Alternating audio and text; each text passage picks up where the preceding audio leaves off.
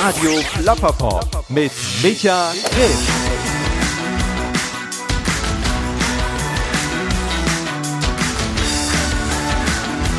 Hi, herzlich willkommen hier bei Radio Plapperpop. Mein Name ist Micha Krisch und das hier ist mein Podcast. Ja, ich freue mich sehr, dass ihr reinhört und euch entführen lasst, inspirieren lasst und vielleicht auch ablenken lasst von dem, was gerade um uns herum so passiert, denn ich glaube, dass die Welt tatsächlich oft voller toller Wunder und Überraschungen ist, trotz allem, was wir gerade erleben. Und manchmal kommen ja Dinge auch total unverhofft einfach in unser Leben und ja, erweitern unseren Horizont. Ähm, vor einigen Tagen gab es hier in Düsseldorf ein, ein WLAN-Ausfall in der Ecke, wo ich wohne. Das heißt, der geplante Filmeabend auf Netflix, der war so gar nicht möglich und dann habe ich gesagt, okay, ich guck mal in unserer Schublade nach zu meiner Frau und in dieser Schublade befinden sich ähm, unheimlich viele original eingeschweißte und verpackte DVDs, die ich teilweise irgendwo aufgetrieben, gekauft oder auch manchmal organisiert habe. Und es gibt eine DVD, die wirklich echt sehr, sehr, sehr, sehr lange schon bei uns in der Schublade liegt. Also sehr lange heißt bestimmt ein paar Jahre. Ja, und diese Serie, die heißt Das Blaue Palais, die wurde ursprünglich 1974 zum allerersten Mal ausgestrahlt und stammt aus der Feder von Rainer Erler. Das ist ein deutscher Filmemacher, der im Süden aufgewachsen ist und ich glaube auch lebt, wenn ich das richtig im Kopf habe, so in der Münchner Gegend irgendwo. Und das Blaue Palais, das ist im Prinzip eine alte, etwas abgeranzte Villa, mit so einer, ja, hellblauen Außenfassade, die eben, ja, diesen Namen, das Blaue Palais gibt. Und in dieser Villa bewegen sich verschiedene Wissenschaftler und forschen über die Zukunft der Menschheit. Das ist natürlich alles sehr Science-Fiction-mäßig angehaucht. Insgesamt gibt's fünf verschiedene Episoden, die um die 90 Minuten dauern. Aber Rainer Erle hat das echt sehr gut hinbekommen, nicht nur zu erzählen, wie vielleicht mögliche Szenarien in Zukunft aussehen können, sondern packt das Ganze auch in einen tollen Stil. Also es ist sehr unterhaltsam, teilweise auch sehr ja spannend gemacht. Man könnte fast sagen, es ähnelt an bestimmten Stellen einem Thriller oder einem Krimi. In der ersten Folge geht es zum Beispiel darum, die heißt das Genie, dass ein Mann unter mysteriösen Umständen Fähigkeiten in sich vereint, die man eigentlich von anderen Menschen kennt. Also der Protagonist heißt Max van Rijn und auf einmal kann der kann der Piano spielen wie ein anderer Pianist, der unter sehr dubiosen Umständen von der Bildfläche verschwunden ist und man stellt sich nachher die Frage, naja, wie kommt er an diese Fähigkeiten? Wie kann das sein, dass der eben Eigenschaften besitzt, die man eben von jemand anderem kennt? Und man muss überlegen, klar, das Ganze ist von 1974, aber irgendwie ist die Serie 50 Jahre später nicht nur immer noch sehr aktuell und beschäftigt sich mit interessanten Fragen, sondern ist auch handwerklich extrem gut gemacht. Also es gibt da jetzt nicht so peinliche oder kitschige Momente oder auch teilweise so Dinge, wo ich überlegt habe, naja, wenn man da jetzt reinguckt, ne, und man sieht dann irgendwo, wie Leute 1974 sich die Zukunft vorgestellt haben, ja, dann sind da wahrscheinlich auch irgendwo sehr billige Effekte dabei oder vielleicht auch so Momente, die irgendwie so ein bisschen einen auch vielleicht sogar peinlich berühren. Aber tatsächlich ist das Gegenteil der Fall. Also, wie gesagt, die Serie heißt das Blaue Palais. Wir haben es jetzt in dieser internetfreien Zeit zufällig entdeckt und ähm, sind da total begeistert von. Und das ist eben eins der Beispiele, ne, die dann vielleicht auch manchmal aufpoppen, wenn man gar nicht damit rechnet, was so auf einmal an Inspiration dann doch irgendwo in der Welt unterwegs ist, wenn man dann bewusst oder unbewusst seine Augen aufhält. Ja, eine andere Sache, auf die ich mich sehr freue, tatsächlich auch seit längerer Zeit, ist ein Fahrrad. Ähm, da warte ich eigentlich auch seit letztem August drauf, aber im Moment ist es wohl nicht so einfach, Fahrräder zu bekommen. Die Fahrradindustrie äh, ja produziert und produziert und produziert und kommt den vielen Nachfragen, die es eben auf Fahrräder gibt, gerade nicht nach. Ich habe mir ein E-Bike bestellt und ich hoffe, dass wenn alles gut geht, dass dieses Fahrrad irgendwann oder dieses E-Bike irgendwann im Mai dann letzten Endes hier bei mir ankommt und ich damit dann auch ja ein bisschen durch die Wälder und Felder fahren kann und auch ja vielleicht ganz andere Teile sehe auf eine andere Art und Weise, wie ich das vielleicht als Fußgänger gar nicht machen kann, weil ich bestimmte Strecken gar nicht laufe, ne, die vielleicht irgendwie viel zu langweilig mir erscheinen auf eine bestimmte Distanz, ne, die ich dann vielleicht gerne mit einem Fahrrad etwas schneller überbrücken würde.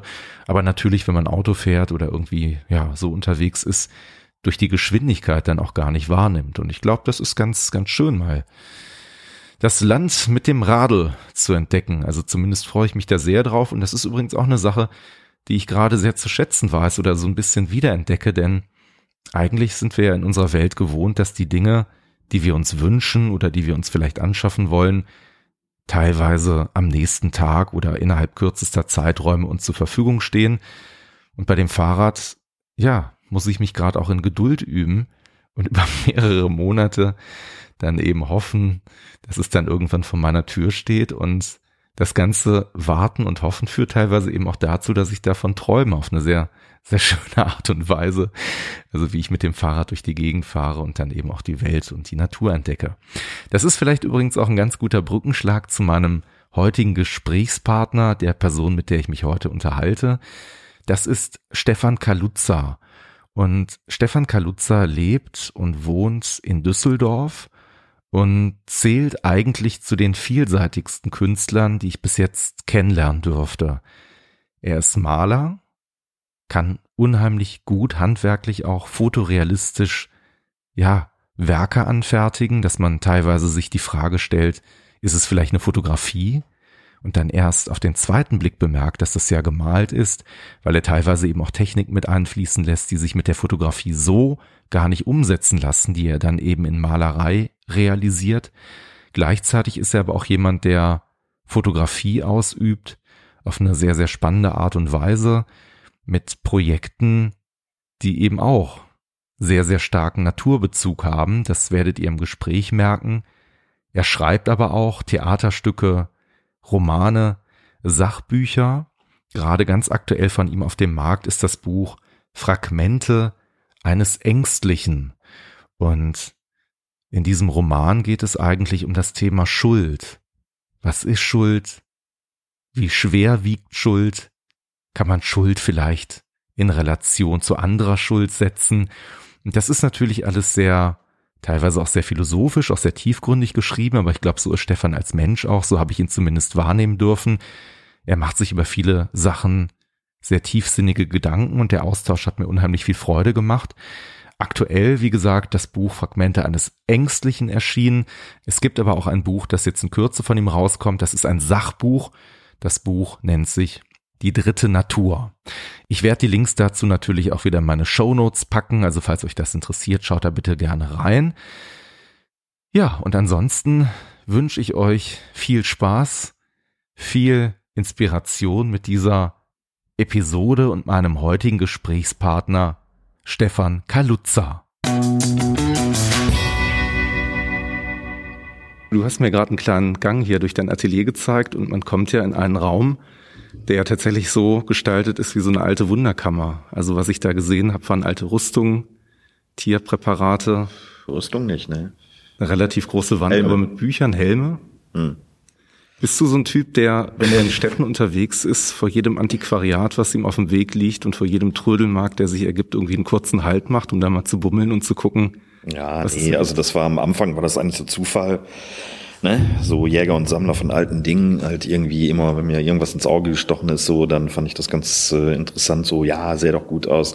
Dann ist da irgendwann quasi eine Manie raus geworden, vor allem bei den Büchern. Ne? Also alte Bücher zu sammeln, überhaupt irgendwie antike Dinge zu sammeln, also Porträt von Goethe da und, ne, und solche Sachen. So. Aber das hat jetzt mit der Arbeit eigentlich nichts zu tun. Das ist eher so, ja, Hobby, privat. Ne? Gibt es denn so ein Genre, was dich total anspricht, wo du nicht vor Halt machen kannst? Also alte Bücher, wenn du gerade sagst, naturwissenschaftliche Bücher, philosophische Bücher oder durchweg alles, was du finden kannst? Ja, gute Erstausgaben natürlich. Also ich habe so zwei, drei habe ich da. Ne? Also das finde ich dann natürlich schon spannend, ne? wenn quasi Voltaire die noch selbst angepackt hat, ne? die man dann hat, so, ne? Wenn man so quasi die Zeit spüren kann. Das finde ich schon, das finde ich schon gut. Also, aber das ist natürlich selten. Ne? Also, aber das ist das Spannendste, klar.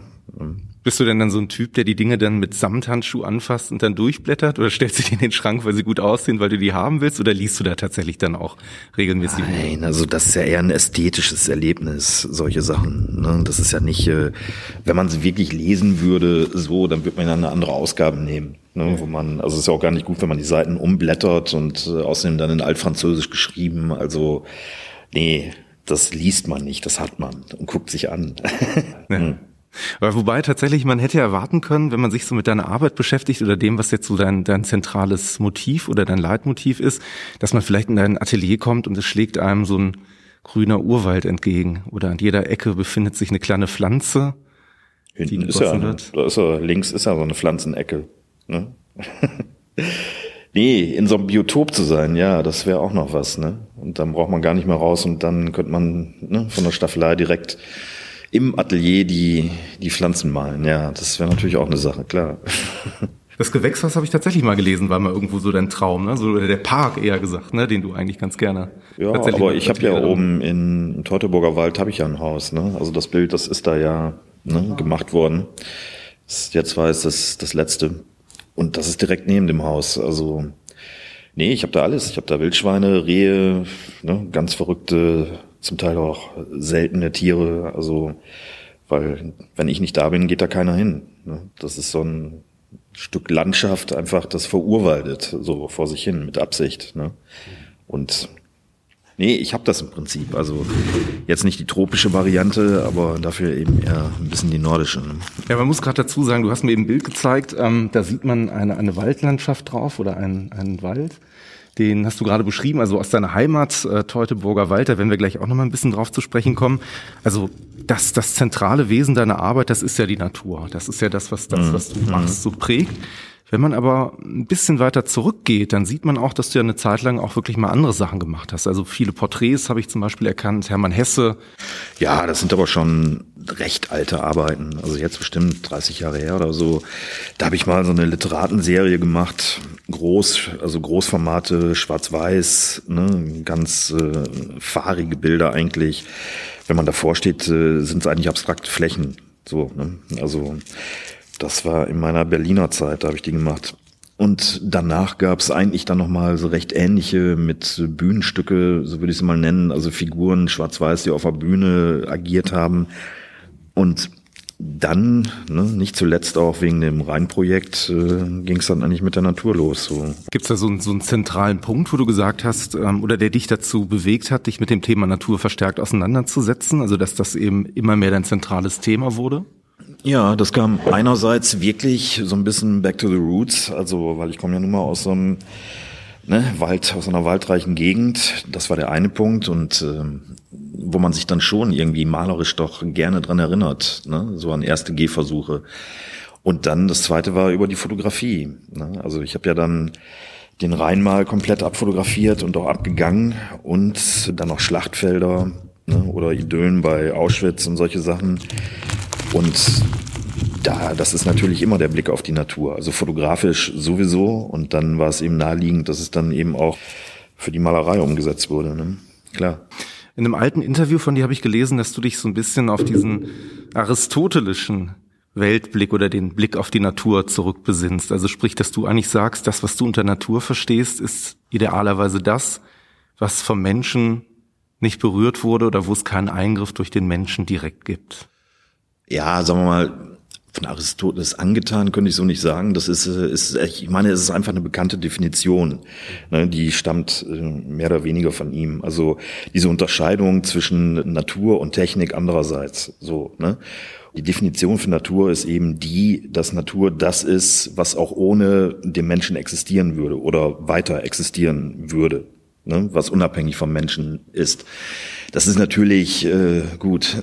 Im dritten Jahrhundert vor Christus konnte man das natürlich so irgendwie denken, aber heute könnte man es philosophisch nicht mehr so denken, weil die Natur unterliegt natürlich auch der menschlichen Wahrnehmung. Das heißt, wenn wir von der Natur sprechen, sprechen ist das ja erstmal unsere Wahrnehmung, die da spricht. Das heißt, wir können sie gar nicht abkoppeln von uns, ne, so gesehen. Weil wenn da irgendetwas ist, dann wissen wir ja nur, dass es da ist durch unsere Wahrnehmung. Ne? Wir können also nicht von einer totalen Loskopplung ausgehen. Ne? Also das heißt Radikalkonstruktivismus und äh, so, das kannte Aristoteles ja noch nicht. Ne? Das wäre dann eher eigentlich so äh, Ideenlehre Platon, die Richtung wird das eher gehen. Ne? Dass es eben Dinge gibt, die wir nur ahnen können, aber von denen wir nichts wissen können. Ne? So. Mhm. Also das heißt, die Ideen, die hinter der Wahrheit stehen, so, das ist die eigentliche Wahrheit. So gesehen wäre eigentlich der Platon da ein bisschen moderner. Ne? Mhm. Wobei tatsächlich, wenn man das jetzt sogar so betrachten würde, du hast eben gesagt, damals war die Welt auch ein bisschen, bisschen leerer vielleicht auch. Also tatsächlich wird es ja wahrscheinlich auch zunehmend schwerer unter dieser Definition, die wir eben hatten, Plätze zu finden, wo der Mensch seine Finger noch gar nicht im Spiel gehabt hat oder irgendwie Veränderungen an der Natur auch vorgenommen hat.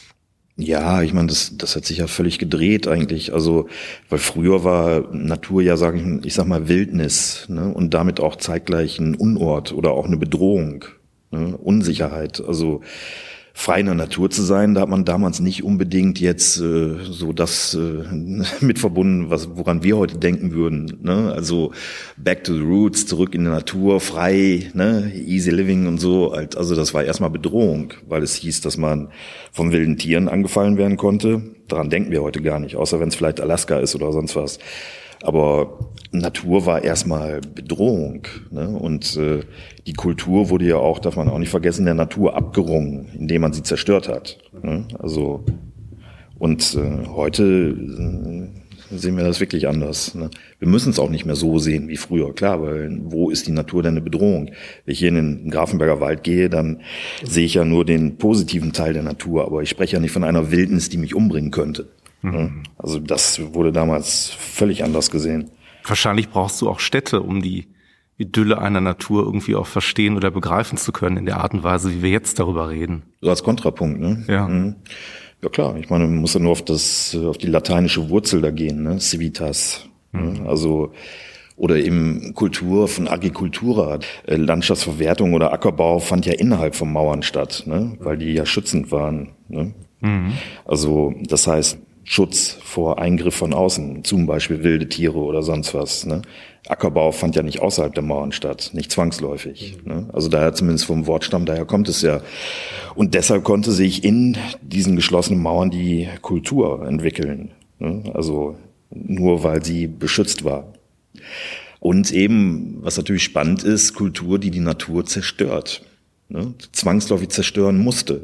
Es war alternativlos. Mhm. Vielleicht nochmal einen kleinen Rückblick, den ich gerne mit dir machen möchte. Du hast eben davon erzählt, wie du aufgewachsen bist. Ähm, 1964 bist du geboren in Bad Iburg. Teutoburger Wald ist da in der Nähe. Es gibt da relativ viel unberührte Natur um dich herum. Wenn du zurückdenkst an den, an den jungen Stefan Kaluza, was, was war das für ein Kind? War das ein Träumer, der durch die Wälder gelaufen ist? Oder war das damals schon jemand, der mit einem sehr kritischen Blick hinterfragt hat? Was ist das für ein Baum? Was wächst da? Wofür hast du dich damals interessiert? Ja, also ich glaube, so als, als Kind war das recht idyllisch. Also so, wenn man in so einer Gegend aufwächst, als Kind ist es wirklich toll. Also man hat äh, wirklich andere Eindrücke, als wenn man so in einer Vorstadt aufwachsen würde, würde ich mal sagen. Also einen direkteren Naturkontakt auf jeden Fall. Als Jugendlicher ist dann wieder schwierig, weil dann hat man nur eins im Kopf, wie komme ich da raus ne, mhm. aus dieser Provinz. Ne? Also, also da ist schon ein Unterschied. Ne? Also aber als Kind ist das auf jeden Fall immer ein Erlebnis, würde ich auch nicht tauschen wollen. Mhm. Also Würdest du sagen, du bist sehr behütet aufgewachsen oder wie war deine Kindheit? Also du bist ja, wie du gerade schon sagtest, da im, im Teutoburger Wald unterwegs, so stelle ich mir das vor. Das ist wahrscheinlich jetzt auch nicht so, dass es da irgendwie super viele Nachbarn in der Nähe gibt, sondern man ist da wahrscheinlich am Anfang auch ein bisschen einsamer mit sich selber unterwegs oder war ja das? Gott, das ist eine kleine Stadt, die hat 10.000 Einwohner. Das bekannteste an, an dieser Kleinstadt ist äh, das Schloss. So, da wurden die Preußenkönige erzogen. Also äh, viel mehr gibt's da auch eigentlich nicht äh, rüber zu sagen, außer dass die Landschaft eben toll ist. Ne? Also da wird man jetzt nicht hingehen, weil es da atemberaubende Kneipen gibt oder sonst was, sondern einfach äh, die Landschaft ist die 100% Gummipunkt. So, das ist wirklich toll, muss man echt sagen. Ne? Also und sonst äh, zieht es einen da nicht hin, würde ich mal denken. Hm? Das ist ein typischer Kurort heute eigentlich, glaube ich, auch. Ne? Da fährst ja, wenn du bist. Das, also, ja. nein, das war alles bürgerlich behütet und so. Ne? Halt, äh, ich meine, es sagt schon viel, wenn man, wenn man weiß, die nächste Großstadt ist äh, Osnabrück gewesen, die zählt äh, 150.000 Einwohner. Ne? Das war schon eine Großstadt. Also das äh, ist natürlich was anderes, wenn man irgendwie, was nicht, ne? Hamburg, Berlin oder so groß geworden ist. ist schon vollkommen klar. Ne? Aber es war nicht das Schlechteste, würde ich nicht sagen. Ne? Also man kann schlimmer treffen. Ich habe über dich gelesen, dass du schon relativ früh in der Schulzeit eben ja dein künstlerisches Talent mehr oder weniger ausgelebt hast. Du hast gezeichnet, hast dann irgendwo durch deine Klassenkameraden irgendwo auch eine Art von Bekräftigung mitbekommen. Menschen, die dir gesagt haben, Stefan, das ist echt stark, was du da machst, was du zeichnen kannst. Und dir war relativ schnell klar, dass du eigentlich ein Künstlerleben führen möchtest oder Künstler werden möchtest. Ja, das, ähm, ich meine, ich glaube, das geht aber jedem so, der irgendwie, sag ich mal, so als Kind merkt, dass er gut zeichnen kann. Das kriegt man ja mit, so einer Klasse. Hm? so, oh, sieht aber genauso aus wie da und so, ne, und, und, und. Wobei das spielt später eigentlich in der Kunst dann nicht mehr so die riesengroße Rolle. A, weil man dann äh, ja studiert und dann können andere eben genauso gut, ne? Mhm. Also da gibt's keine Selektion mehr, als oder die ist abgeschlossen, heißt das. Und zum anderen, weil später ja sowieso eher um Deformation geht. Also das Kunstbild von heute ist ja nicht so, äh, dass man daran gemessen wird, wie gut man jetzt einen Baum oder sonst was abzeichnen kann. Das ist ja nicht der Wertemaßstab. Ne? Aber es hat ja um das Deformationsvermögen. Aber es hat ja zumindest die Art der oder die die Reise der Suche etwas abgekürzt, weil es gibt ja durchaus viele Menschen, die im jungen Alter sich die Frage stellen, wo führt mein Weg mich hin, was würde ich gerne machen? Der eine sagt, weiß ich nicht, Eisenbahnfahrer, Feuerwehrmann, Fußballer mhm. ähm, und findet sich dann irgendwann als Banker oder wo auch mhm. immer wieder, ist vielleicht auch ein bisschen unzufrieden, unglücklich mit dem, was passiert ist. Und bei dir klingt das eher so, als wusstest du relativ früh schon, dass du da in den Bereich rein möchtest, vielleicht natürlich auch nicht, weil du ein Kind eben bist, mit allen Konsequenzen, was sich dahinter verbirgt, aber du hattest, so empfinde ich das, diese Phase des Suchens, des sich selber Findens nicht so extrem, glaube ich. Ja, ich glaube, das ist aber, wenn Talent irgendwie da ist, wenn das ausgeprägt ist, beim Musiker, sage ich mal, ist das ähnlich. Ne? Wenn ein Kind früh musizieren kann oder, oder singen kann oder sonst was, dann ist der Weg da meistens auch ein bisschen vorgezeichnet. Ne? Es sei denn, es gibt so einen aushäusigen Druck, dass das nicht erlaubt wird oder sonst was. Ne? Aber davon kann man nicht reden. Ne? Also ja, gut, nee, bei mir war das einfach die Frage immer, entweder das Künstlerische, klar, halt äh, ein anderes Fragezeichen war da eher die Schreiberei. Ne? Mhm. Also die beiden Dinge, die haben so ein bisschen konkurriert, aber aber sonst gab's da nichts. Also es war nie eine Debatte, dass ich irgendwas anderes werden würde. Also natürlich nicht. Also das, äh, ja, was heißt, das sage ich so, natürlich nicht. Ne? Also für viele andere Menschen oder ist ja immer noch so auf den, in dieser Welt, gilt das nicht, dies natürlich nicht. Da geht's ja eher darum, ne? halt also von was kann man leben. Ne? Mhm. Die Frage wird zuerst gestellt. Also muss man da fairerweise ja sagen. Ne? Waren das denn so Punkte, die dir vielleicht auch von zu Hause aus mitgegeben wurden? Also dass deine Eltern, ich weiß nicht, ob der Hintergrund jetzt deiner Eltern auch irgendwie im künstlerischen Metier oder so ist, dass die, dass die dich da ein bisschen weiter gefördert haben oder unterstützen konnten? Nö, das, das habe ich eigentlich ziemlich alleine gemacht. Also und dann hast du dich irgendwann dazu entschlossen, eben auch das ganze Thema zu studieren. Du hast ja mehrere Sachen studiert, also das muss man ja auch sagen. Da kommen wir gleich auch nochmal drauf zu sprechen, weil du eben gesagt hast, das Schreiben oder die Kunst, das hatte sich dann vielleicht mal so ein bisschen so hin und her entwickelt. Letzten mhm. Endes lebst du ja mhm. tatsächlich auch beides aus. Also es ist jetzt nicht so, dass man sagen kann, das Schreiben ist dir irgendwie komplett ferngeblieben, sondern du publizierst ja nach wie vor eine ganze Menge. Aber bevor wir darauf kommen, ähm, Hintergrund ist, du hast, du hast ein Studium abgelegt, Geschichte, Kunstgeschichte, und Philosophie hier in Düsseldorf. Ja, also eigentlich war das ein Studium an der, damals an der FH. Das ja. war zuerst äh, bei Assmann. Das war eigentlich Grafikdesign, wobei ich habe das nie belegt. Also das Einzige, was ich da belegt habe, immer, das war Malerei und Zeichnung bei Assmann. Ne? Mhm. Also Kunstgeschichte kam dann anschließend in der Akademie. Als äh, Geschichtsphilosophie war eher verkürzt an der Heinrich Heine. Ne? Also, aber auch nicht längst nicht abgeschlossen. Ne? Also da gab es schon dann keine Zeit mehr, weil da ging es äh, eigentlich schon darum, von der Kunst zu leben. Ne? Klar.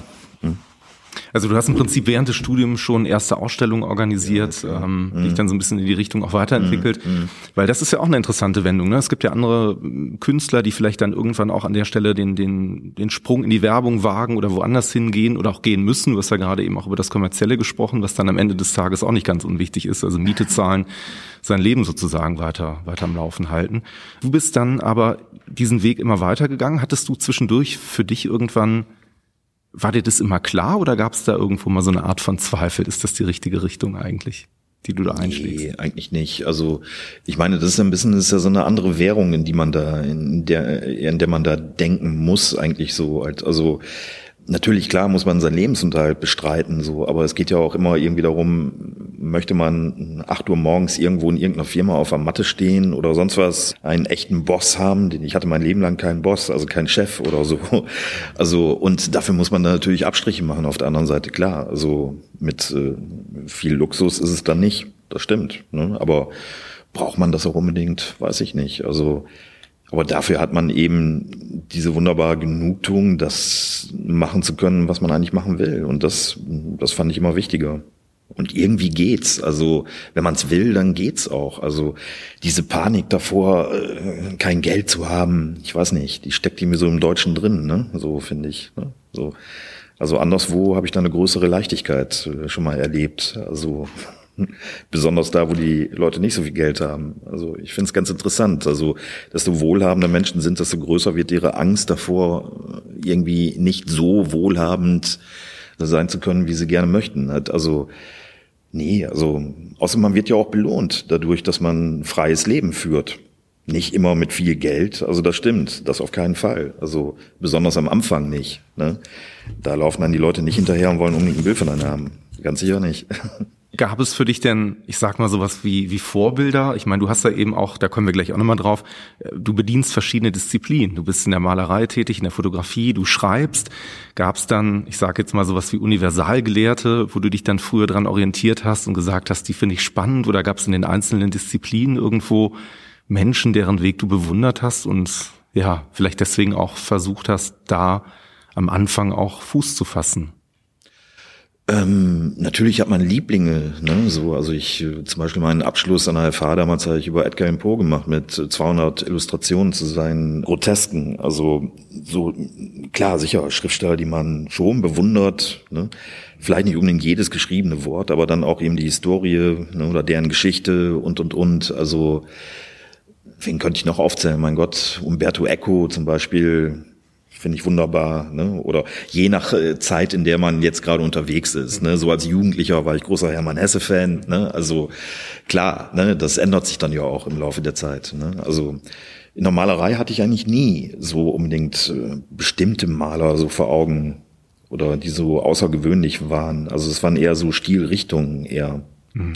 Aber klar, ne? aber jetzt die eine große Lichtgestalt, würde ich sagen, war da nicht. Nee. Nee, wäre schwierig.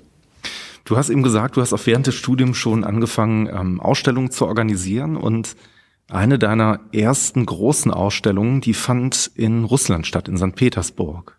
Ja, ja. Wie ist es dir damals möglich gewesen, diesen Kontakt herzustellen? Wie hat das damals funktioniert? Also oh, so ganz genau weiß ich gar nicht mehr. Wie war denn das? Halt, äh, das war damals mit meiner Ex-Frau zusammen. Hatten wir ein Projekt, also so ein philosophisches Kinderprojekt war das so in der Richtung. Äh, also und über dieses Projekt kam das zustande. Also das war dann eine Gruppenausstellung im State Russian Museum damals. Heute sind die, haben die sich stark verändert. Also damals war es in so einem alten Palast, Marmorpalast hieß es, glaube ich. Also es war eine relativ frühe Ausstellung, das stimmt, ja. Mhm. Kannst du vielleicht so ein bisschen nochmal zurückgehen in die, in die Zeit deiner Anfänge? Also was war vielleicht damals auch so eine Art künstlerische Idee oder Vision, die du damals vielleicht auch prägen wolltest? Gab es da irgendwas, wo du gesagt hast, das ist etwas, da sehe ich mich irgendwo, das möchte ich gerne perfektionieren, weiterentwickeln? Ja, ich denke, das waren zwei Sachen. Also zum einen natürlich dieses, ähm, das hat mich immer fasziniert, also darum mache ich es heute auch aktuell eben immer noch irgendwo. Also diese fotorealistische Malerei halt, also aktiv, sag ich mal, Mimesis zu betreiben. Und darüber habe ich auch ziemlich viel geschrieben. So diese, diese Sache malerisch im Prinzip äh, Schöpfung nachzuvollziehen. Das finde ich spannend. Also gar nicht mal unbedingt, also jetzt im Sinne von, ich mal da ein Foto ab, also was es auch nicht ist, es sind verschiedene Vorlagen. Aber ähm, im Prinzip äh, durch Nachahmung, Mimesis eben, halt also im Prinzip das zu verstehen, ne, was man da so sieht. Ne. Zum Beispiel, wenn ich das Bild vorne da rechts nehme, also das hat ja eher so was Beiläufiges. Es ist einfach nur so ein bisschen Strauchwerk, hier am Rhein ist das.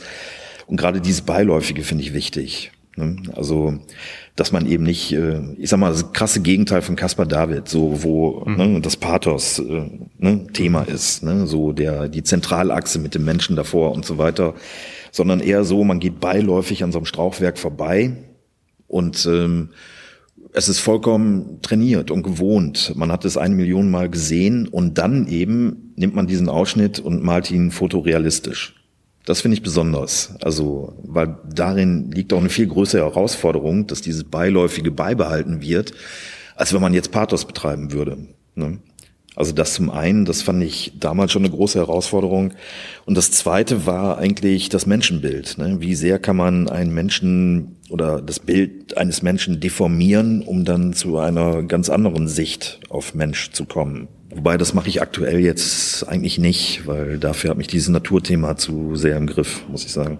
Also die beiden Spuren sind es eigentlich so. Ich meine, wenn man sich das Werk jetzt gerade anschaut, das, von dem du gerade gesprochen hast, das Strauchwerk, man, man sieht trotzdem, dass sich da gewisse untiefen Schärfen verstecken, widerspiegeln. Also du spielst ja durchaus auch so ein bisschen mit Dingen, die man möglicherweise, wenn man es jetzt so fotografieren würde, gar nicht hinbekommt.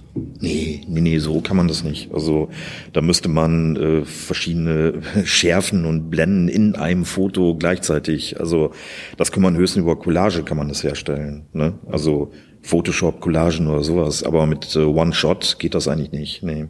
Mhm.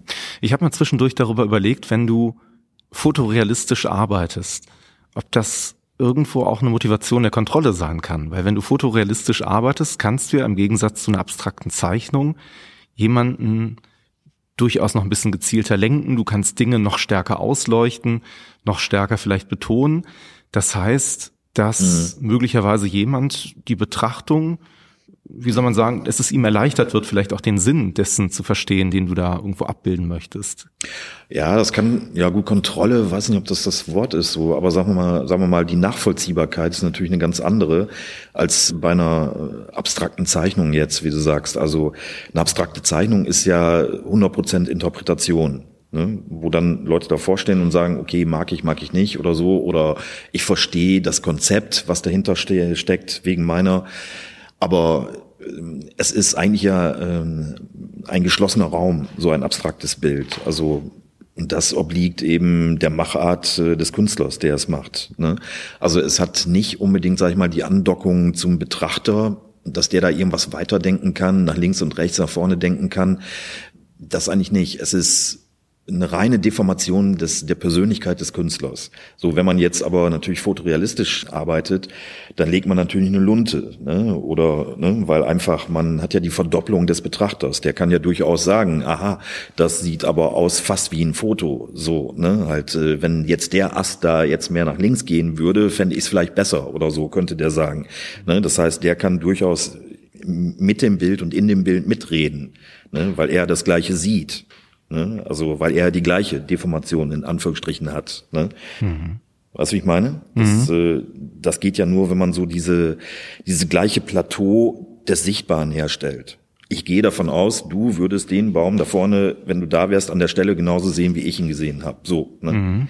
Also, ne, wenn wir ihn da malen, diesen Baum, ist natürlich ein bisschen was anderes. Ne? Du würdest ihn dann wahrscheinlich anders malen. Ne? So, klar. Absolut. Deinen Vorlieben und, äh, ne, und dem, was du kannst und wie du es machen würdest. so. Ne, und das ist dann dein geschlossener Raum. Und indem es fotorealistisch ist, gibt es diesen geschlossenen Raum nicht. Also der, der Raum bleibt offen, er ist zugänglich. Wobei bei dir tatsächlich noch eine weitere Ebene mit dazukommt. Also einer der häufigsten Effekte, die du erlebst, ist, dass Menschen in Ausstellungen kommen, sich Dinge anschauen und sagen, ach, da sind aber ein paar nette Leute hier beim Baden im Fluss oder ach guck mal, mhm. hier vorne, das ist aber ein schönes Feld oder nö, so ein langweiliges Feld hätte ich auch machen können, das sieht ja aus wie bei uns in der Nachbarschaft. Und dann tritt man an das Werk heran und dann sieht man zum Beispiel neben dem Werk von den badenden Leuten im Fluss eine Aufschrift Auschwitz. Mhm. Und plötzlich verändert sich der gesamte Kontext des Sehens. Mhm. Durch diese Information, durch dieses Wissen. Ja, ich glaube, man muss da äh, nur ziemlich unterscheiden zwischen äh, der Fotografie und der Malerei jetzt. Ne? Mhm. Ne? Also das Auschwitz-Projekt und das Rhein-Projekt und die Schlachtfelder, diese ganze Felder-Serie im Prinzip ist eine, ist zuerst einmal eine Fotoserie gewesen, ähm, wo auch das Fotografische sehr im Vordergrund steht eigentlich und nicht die Malerei unbedingt. Ne? Ich habe das zwar auch mal malerisch umgesetzt, aber nicht so in der Masse und nicht so in der Breite, wie es fotografisch war. Ne? Also, nee, aber klar, um zurückzukommen, das, ähm, das liegt natürlich an der Doppeldeutigkeit. Ne? Also kurz und gut, Auschwitz, da war ich und ich wusste nicht genau, wie und was ich da fotografieren will. Es war Teil dieser Felder-Serie. Ich hatte vor Waterloo, Verdun und solche Orte fotografiert, wo es immer um die Doppelbödigkeit ging zwischen dem, ne, ich sehe da einen Acker oder sonst was und in dem Wissen darüber, wo dieser Acker ist, mhm. wie, begreife ich den Acker anders. Ne? Ganz einfach. Also jeder Mensch hat sechs Liter Blut. Wenn ich äh, ne, so bei Verdun stehe und mir vorstelle, was ist da an Blut in den Boden gegangen, ne, mhm. ist das einfach, begreife ich diese, das, was ich da sehe, anders, als wenn ich wenn ich sie um die Ecke ne, erleben würde. Logisch. Ne? Also obwohl es identisch aussieht. Da tut sich nicht viel. So, und bei Auschwitz war es eigentlich ein bisschen spezieller, weil es war mir klar, dass ich da nicht irgendwelche Wachtürme da abfotografiere. Das gab schon hoch und runter. Mhm. Und ich war da ein bisschen ratlos, ne, weil es, es war eben kein Acker, ne, der offen für jede Interpretation ist, sondern es sind ja Gebäude, Birkenau und so, das sind ja, ne, man sieht ja durchaus etwas. Ne. Bei Schlachtfeldern sieht man ja eigentlich nichts. Ne, und dort sieht man etwas. Und äh, das war eigentlich Zufall, dass ich dann so eigentlich durch eine Umdrehung habe ich dann den Fluss gesehen, Sola heißt der, mhm. und das war ein heißer Tag da, 30 Grad. Und da kamen die Familien da aus, aus Wietschim, so heißt der Auschwitz im Polnischen, die kamen da und haben gebadet. Und dieses idyllische Bild, das, das war's dann eigentlich. Ne? Also das war der Kontrast, äh, den es eigentlich zu suchen ge, äh, galt. Es, aber es war nicht geplant. Also es war wirklich gefunden. Also weil dadurch ist dann wieder die gleiche Fragestellung da. Ne? Halt sieht man es der Natur an, mhm. was da geschehen ist. Ne? Oder gibt es überhaupt eine Rückkopplung zwischen Natur und menschlicher Historie? Ne? Rein bildhaft gesprochen könnte man ganz klar sagen, nein, weil man sieht das nicht. Ne? Also niemand würde diesen Bildern da ansehen, dass das bei Auschwitz ist. Mhm.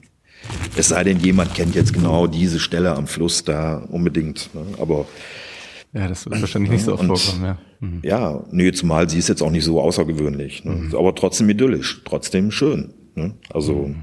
und ähm, diesen Kontrast, den fand ich eben gut so als, äh, als Fragestellung. Ne? Sieht man es den Dingen an? Oder welche Rolle spielen überhaupt äh, menschliche Hergänge, menschliche Historien ne, im Umfeld einer Natur? Was ist dann für dich konzeptionell so ein Ausgangspunkt? Gehst du, wenn du jetzt so eine Serie planst, von einer historischen Fragestellung zum Beispiel auch aus, weil du ja eben auch erzählt hast, oder wir haben eben darüber gesprochen, du hast ja auch Geschichte studiert, du kennst dich ja mit bestimmten Themen auch durchaus aus. Ist es dann manchmal so, dass du dann vielleicht abends irgendwo in einem Buch blätterst und du stößt irgendwie, ich sage jetzt mal als Beispiel, auf die Schlacht von Waterloo und dann geht da ein Kopfkino los und man stellt sich genau diese Fragen, was ist aus dem Ort von damals eigentlich heute geworden? In welchem Kontext bewegt er sich gerade? Was ist um diesen Ort vielleicht entstanden? Und dann mhm. tritt so eine Neugierde auf oder eine, eine vielleicht auch Sehnsucht, dass du diesen Ort bereist und irgendwo spüren möchtest, wie er sich verändert hat im Laufe der Zeit oder was man da wahrnimmt? Nee, das war eigentlich äh, analytischer. Ich hatte, erst hatte ich den Gedanken, also diese Schlachten schon ähm, chronologisch anzugehen. Also deshalb bin ich auch nach Israel gereist, äh, Schlacht von Hattin und Nafpakto in Griechenland und so, das habe ich auch alles gemacht da, aber das fand ich nachher nicht mehr so wichtig, dieses chronologische. Später ging es eigentlich eher darum, wirklich so Massen- und Vernichtungsschlachten, also da den Fokus drauf zu lenken einfach die Leere der Landschaft. Die musste man ja auch haben, darf man nicht vergessen. Man brauchte ja große, weite Felder, damit ja auch äh, Massen an Menschen aufeinander losgehen konnten. Ne? Mhm. Das äh, ging ja nicht in engen Schluchten oder sonst was und und und halt. Also und skurrilerweise habe ich dann auch gemerkt, äh, als ich dann so Schlachtfelder so in den Alpen oder sowas besucht habe, so, dass da immer noch so ein Pathos in der Luft hängt, ne? obwohl es genauso Mord und Totschlag war. Ne? Aber so von den Leuten oder wie es besucht wird, äh, vom Tourismus her, schwebte immer ein bisschen äh, ja, Pathos mit. Ne? So, sobald Berge im Spiel sind, sobald die Natur ein Eigenleben hat, eigentlich, dann direkt ist das Pathos da. Ne? Ist eigentlich ganz spannend, das zu, das zu sehen. Und man fragt sich, warum. Ne? Halt, mhm. sobald die Natur schön ist, wird die Schlacht irgendwie ja, Gott, ne, die wird in den Himmel gehoben, so. Wenn es jetzt aber eine absolute Vernichtungsschlacht war, so wie Jana Somme, ne, das fand ich eigentlich, eigentlich viel radikaler und viel spannender. Oder Verdun eben, mhm. so, oder auch Waterloo, das war eine der frühesten Vernichtungsschlachten, ne? also wirklich Massenschlachten. Wir sind, glaube 130.000 Leute, das war für die Zeit damals schon sehr viel. Und ganz zu schweigen dann von Verdun und äh, Somme, eigentlich noch viel grauenhafter, wo ja eigentlich nur eine riesengroße, weite Fläche gesucht wurde, möglichst ohne Berge, damit die Maschinerie gut gerade auslaufen kann und damit eben massenhaft gestorben wird. Ne? Also das klingt alles sehr zynisch. Ich meine es jetzt nicht zynisch. Ne? Das, äh, das ist einfach nur ein Fakt. Ne? Mhm. Und da steht man eigentlich vor einer Landschaft, die gar keine Landschaft ist, weil sie ist vollkommen leer. Das Einzige, was man so sieht, sind ein bisschen wellige Hügel, so, das war's dann schon. Und das äh, finde ich eigentlich äh, so als Erkundung für das, was, äh, was das Menschliche ist, finde ich, äh, so aus künstlerischer Sicht finde ich, äh, finde ich diese Abwesenheit von Landschaft dann schon wieder spannend. Ne? Also, mhm. ne? also ein Raum des Todes im Prinzip, den man gesucht hat und dort gefunden hat. Also Macht das was mit einem, wenn du an so einem Ort sich dann länger aufhältst? Gehst du damit mit anderen Gedanken wieder zurück? Oder bist du da so bewusst in der Arbeit, dass du solche Dinge erstmal in dem Moment ausklammerst und das dann vielleicht in der, in der Postproduktion oder so erst ein bisschen bewusster wieder wahrnimmst? Nee, ich habe das immer so gemacht. Äh, also ich bin ja nicht hingefahren, habe sofort drauf losfotografiert, sondern erstmal ein bisschen ein paar Tage da gucken und so das Ganze auf sich wirken lassen. Und äh, dann weiß man ja erst eigentlich so, wie man da rangeht. Also Nee, und das macht schon was mit einem. Ich weiß noch mal, da war es so an der Somme, das ist ja, die Landschaft wird ja wirklich da auch dominiert zum Teil von diesen ähm, Massenfriedhöfen, ne, von diesen Soldatenfriedhöfen, die auch immer gleich angelegt sind, also immer dieses Weiße Kreuz.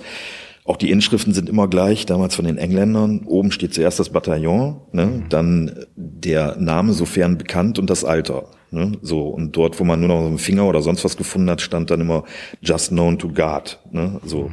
Also aber immer zuerst das Bataillon, ne? Das äh, fand ich auch so, ne? Irgendwie. Zeigt eine Hierarchie, ne? Der Dinge, der Wichtigkeiten vielleicht. Ja klar, und, und das äh, packt einen schon an, wenn man, also vor allem, wenn man auch den Hintergrund kennt, äh, die ganze neuseeländische Armee wurde ja komplett bis auf den letzten Mann da umgebracht und was, oder solche Geschichten, dass selbst die deutschen äh, MG-Schützen nicht mehr weiterschießen konnten, ne, weil sie nicht mehr konnten. Ne? Also weil die einfach auf Berge von Toten geschaut haben. Ne? Das muss man sich mal ne, verinnerlichen. Das, äh, ich glaube, das war so ziemlich die Hölle auf Erden. Ne? Also wenn, dann da. Also ja, ich, ich überlege gerade, Krieg hat ja tatsächlich für Kultur und für, für ja, die Aufladung, über die du gerade gesprochen hast, den Pathos eine relativ wichtige Bedeutung. Gibt es eigentlich auch positive Beispiele, die dir in deiner Arbeit einfallen? Also das komplette Gegenteil, also wo man sagt, das ist ein Ort, der so positiv aufgeladen ist, weil hier irgendwas Besonderes stattgefunden hat. Ne? Also es ist wahrscheinlich eher so in Gebieten, die irgendwie besonders dem Glauben unterworfen sind, ne? wo man dann sagen kann, hier ist vielleicht ein Wunder geschehen oder hier ist, weiß ich nicht, das und das passiert. Interessiert dich sowas auch in deiner Arbeit?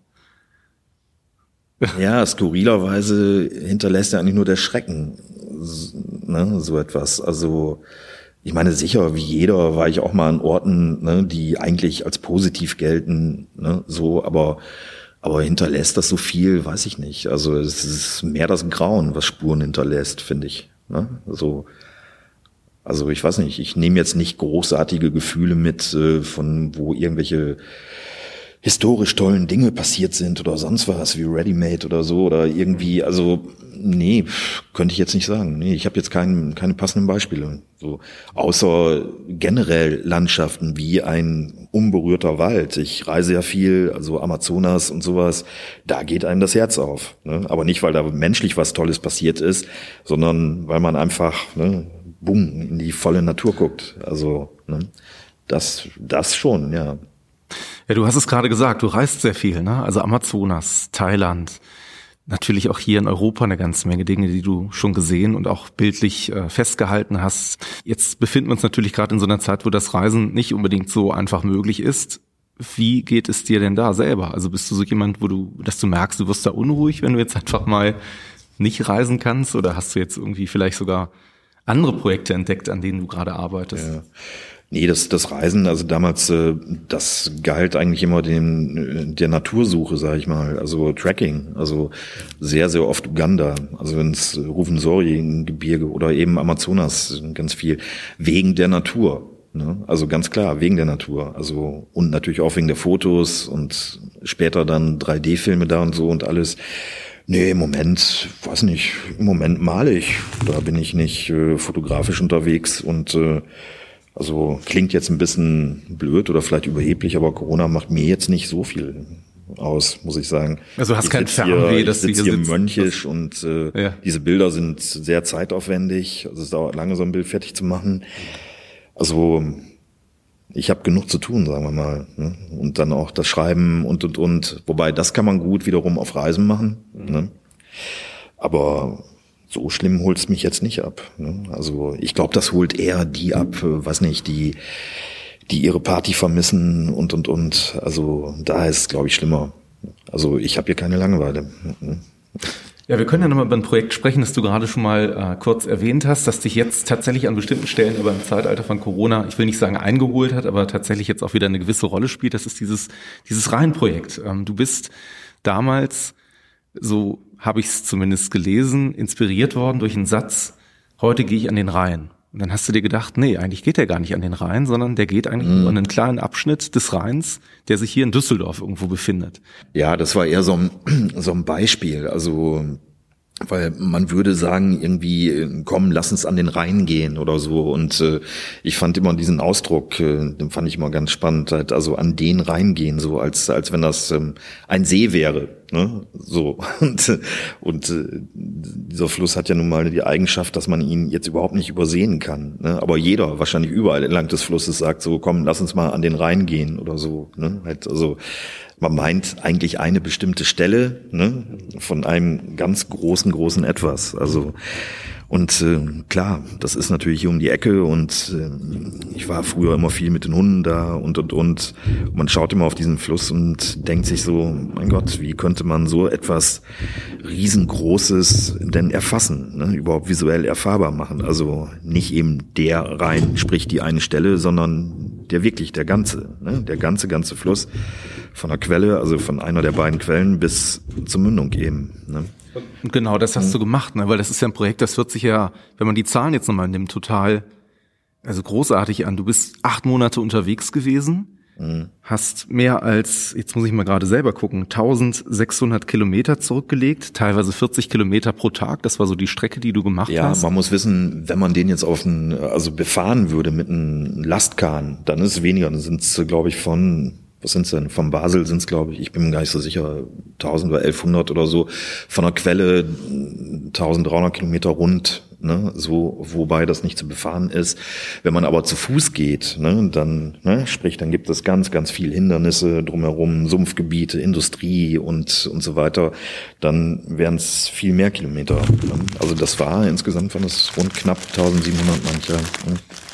Und du hast dann im Takt von mehreren Metern hast du jeweils immer eine Fotografie gemacht. Du hast ein Foto gemacht, die du später auch alle sozusagen zusammengesetzt hast. Und bist wirklich, du hast es eben erzählt, von der Quelle sozusagen bis zur Mündung den Rhein einmal abgelaufen. Jetzt hast du eben auch schon davon gesprochen, es gibt so ein paar Hindernisse. Wie geht man so ein Projekt an? Hast du dich im Anfang wirklich hingesetzt und überlegt, okay, da an der Stelle kann es irgendwie schwierig werden, da muss ich aufpassen? Oder hast du wirklich jetzt ganz doof gesprochen Sack und Pack genommen und hast dich dann ja auf den Weg gemacht? Ja, ich sag mal, also Theorie und Praxis, wie immer zwei, zwei unterschiedliche Dinge. Also zuerst denkt man sich natürlich in der Theorie, ne, man geht da sauber her und, äh, ne, und klack, klack, klack, klack, klack, so und äh, dann, aber wenn man da ist, dann sieht man schon, dass man das eben genau so nicht machen kann, dass es eben Hindernisse gibt. Zuerst habe ich dann noch gedacht, äh, hm, mein Gott, wie komme ich wieder an die Stelle zurück, um dann nahtlos quasi ne, den Blick auf den Fluss zu haben.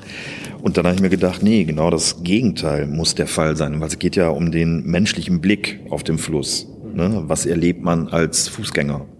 Es geht ja nicht darum, irgendwie eine saubere Linienführung des anderen Ufers zu machen. So, das würde man dann besser von Schiff aus machen, zum Beispiel. Ne?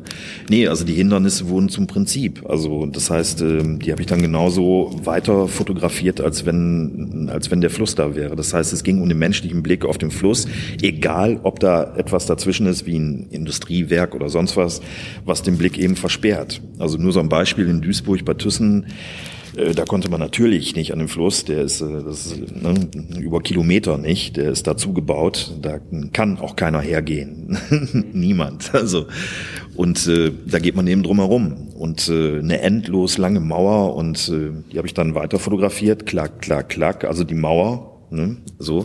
Und äh, nach einiger Zeit habe ich dann, ich habe es erst gar nicht gesehen, habe ich dann gemerkt, dass, dass die voller Hakenkreuze war, ne? zugeschmiert so, ne? Graffiti und Hakenkreuze und sowas. Und die habe ich dann natürlich auch aufgenommen. Ne? Das heißt, diese Hakenkreuze gehören so, genauso zu dem reinen Projekt wie ein schönes idyllisches Bild, wo der unversperrte Blick äh, auf das andere Ufer war. Ne? Also das heißt, die Hindernisse sind Prinzip des Ganzen. Ich meine, wenn man das jetzt streckenmäßig mal versucht zu vergleichen, das ist vielleicht nicht unbedingt ganz fair, aber der Jakobsweg hat 800 Kilometer. Also es ist im Prinzip die doppelte Länge des Jakobswegs, den ja durchaus auch viele Menschen laufen, um am Ende des Tages durch diese äußere Reise irgendwo eine innere Reise irgendwie zu finden. Wie war das bei dir, als du diesen, diesen doppelten Jakobsweg, praktisch diesen Rheinweg gelaufen bist? Ja, also das war ja schon auch mit Unterbrechungen, weil ähm, erstmal damals die Festplatten, ne, das waren ja solche Dinger, mhm. ne, und die mussten ja auch hier zurück nach Düsseldorf Material überspielen und so. Es war nicht in einem durch. Also es war eben nicht wie der Jakobsweg, so irgendwie so das Kontemplatives, ich komme zu mir und so. Halt, es ging wirklich da um das Instrumentarium des zu Fuß Gehens, um diese Bilder zu bekommen es war jetzt nicht ähm, so kontemplatives Wandern als Kunstform, sag ich mal. Das, darum das war ein Mittel zum Zweck, das ist das mir klar. War schon Wobei, ein Mittel zum Zweck, ja. klar. Ne? Und Ne, und besonders auch im Süden hat, äh, hat mir auch noch jemand geholfen, halt damals, der Uwe, weiß ich. Also es war auch nicht nur ich durchgehend, also ne, das war schon auch ein bisschen Teamarbeit. Und wobei die größere Arbeit war eigentlich nachher das äh, Zusammensetzen der ganzen Bilder, muss man sagen. Ne? Das war eigentlich mönchisch jedes Foto muss ja angeglichen werden, ne, Farbangleichungen und so. Und verbaut wurden, glaube ich, ich meine, für die Hauptbilder 21, für, aber eigentlich waren es 50.000 Bilder, ja. Mhm. Hat man bei so einem gigantischen Projekt zwischendurch mal das Gefühl, irgendwo aufzugeben oder zu sagen, warum mache ich die ganze Sache? Also sowohl entweder in der Post, wie du gerade sagtest, beim Angleichen der Bilder, wenn man irgendwann 17.000 Bilder hinter sich hat, dass man sagt, um Gottes Willen, es ist immer noch nicht zu Ende. Oder während man vielleicht auch diese 40 Kilometer dann doch am Tag läuft und dann schon wieder ein Dorngestrüpp vor einem steht oder irgendwo ein, ein Sumpfgebiet, wo man jetzt nicht sofort durchkommt, dass man sagt, verdammter Mist. Und das Wetter mhm. war ja wahrscheinlich auch nicht immer nur purer Sonnenschein, das kann ich mir zumindest so vorstellen. Nee, also Unterschied. Also ich meine, ich erinnere mich zum Beispiel an das UNESCO-Tal ganz gut. Ähm, also das war glühend heiß, das weiß ich, 35 Grad oder so. Und ähm, boah, es war echt eine Quälerei, da über die Steine zum Teil zu, ne, zu gehen. Und dann das Verrückte war, ich habe das immer so gemacht, äh, das Gepäck habe ich dann im Hotel gelassen, habe dann ne, eine Strecke gemacht, meistens so an die 40 Kilometer und bin dann mit der Regionalbahn zurückgefahren zu dem Hotel, zum Gepäck. Ne, und äh, so, ne, und am anderen Tag dann die, also zwei Etappen weiter, so ungefähr. Und wenn man dann zurückgefahren ist, hat man so in, in zehn Minuten, Viertelstunde hat man das passiert, was man, wofür man den ganzen Tag gebraucht hat, ne, zu Fuß, ne. Das ist schon ein komisches Gefühl. man saust da einmal so durch und denkt, ach, da war doch die Ecke, ey, das so, ach, und so, ne, und äh, hast nicht gesehen. Also, also es ist ein komisches Geschwindigkeitsgefühl. Also dann. Was ist dein Antrieb in solchen Momenten oder was, was bringt dich dann weiter nach vorne? Nicht zu sagen, komm, scheiß drauf, ganz ehrlich, Stefan, es gibt tausend Dinge, die man auf der Welt machen kann. Da gehört jetzt vielleicht dieses Projekt am Ende des Tages nicht zu? Nö, das war schon Überzeugung zu dem Projektgedanken. Ne? Ich meine, man darf nicht vergessen, damals war das mit der digitalen Fotografie noch äh, ziemlich frisch. Also es war noch nicht so fortgeschritten wie heute so. So das zum einen, es war so ein bisschen Neuland deshalb und zum anderen, weil man es auch machen wollte, weil man auch wusste, halt so in der Form hat es eben noch nicht jemand gemacht.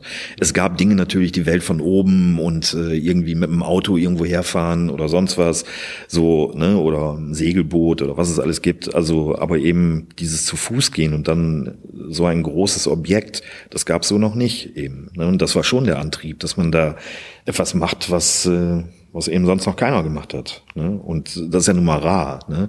Also das meiste wurde schon irgendwie gemacht. Also wenn man irgendein Foto macht oder so, kann man davon ausgehen, dass irgendjemand auf der Welt schon mal ein ähnliches gemacht hat. Oder wenn nicht sogar ein identisches. Und allein die Größe der Aufgabe so hat schon dafür gesorgt, dass man wusste oder heute auch weiß, dass das eben noch keiner gemacht hat. Eigentlich so, ja, ein neues Land gehen so. Und das ist schon der Anreiz. Und deshalb will man es dann auch zu Ende machen. Ne? Und nicht Hälfte des Weges dann stecken bleiben.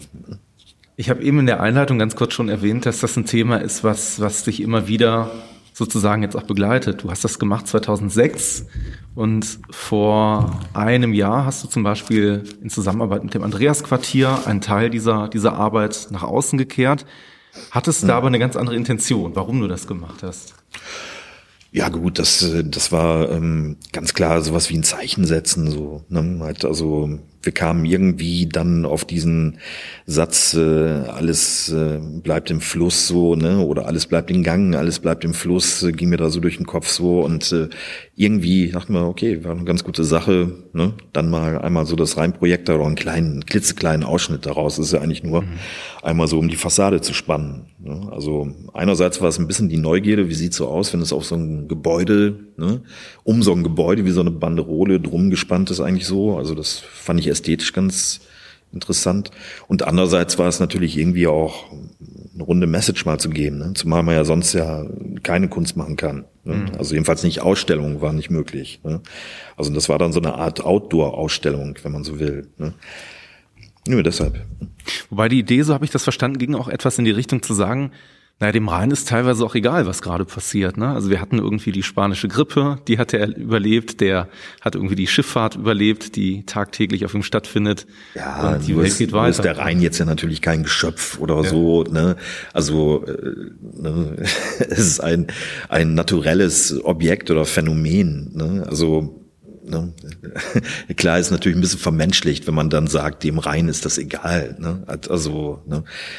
Aber wenn man menschlich bleiben will, könnte man sagen, ja, natürlich. Ne? Oder man könnte auch allgemeiner sagen, der Natur ist es egal. Und das wäre dann schon wieder sowas wie, also das schließt für mich da so ein bisschen bei den Schlachtfeldern an. Ne? Sieht man es der Natur an, merkt man es der Natur an irgendwie, dass es überhaupt Menschen gibt. Ne? Also sage ich mal, natürlich in dem Fall, wenn sie durch Menschen zerstört wird. Ne? Also dann wird man schon merken. Ne? Aber wie, wie die Befindlichkeit von Menschen ist, also ne? da sind dann doch zwei unterschiedliche Dinge. Du hast, glaube ich, auch dieses Jahr rausgebracht nochmal eine neue Kompilation ne, von Bildern der Rheinreise, die neu verlegt wurde.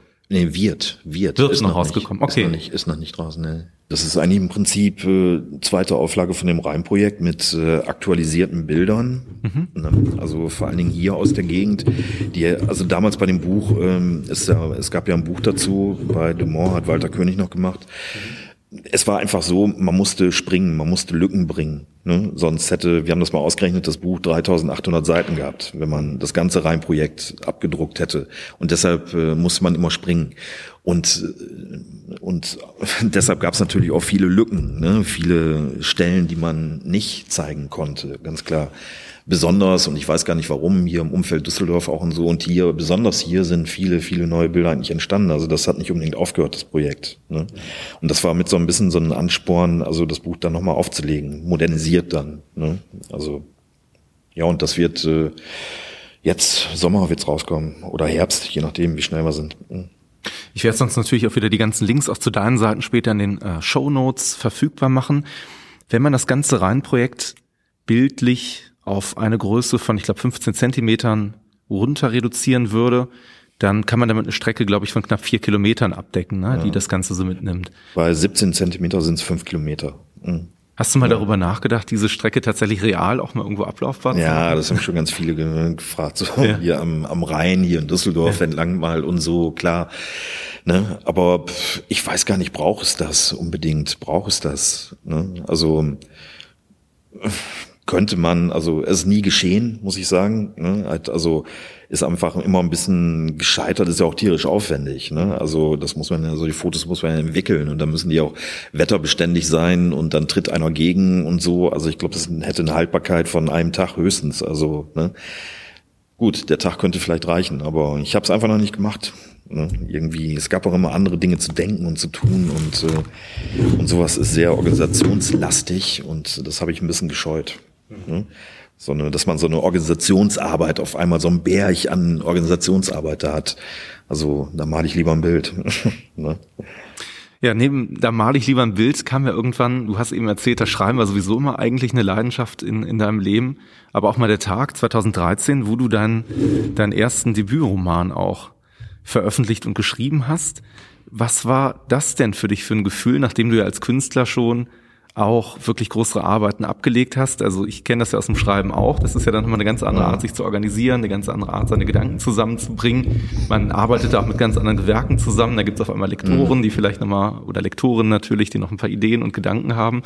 Wie war das erste Buch für dich?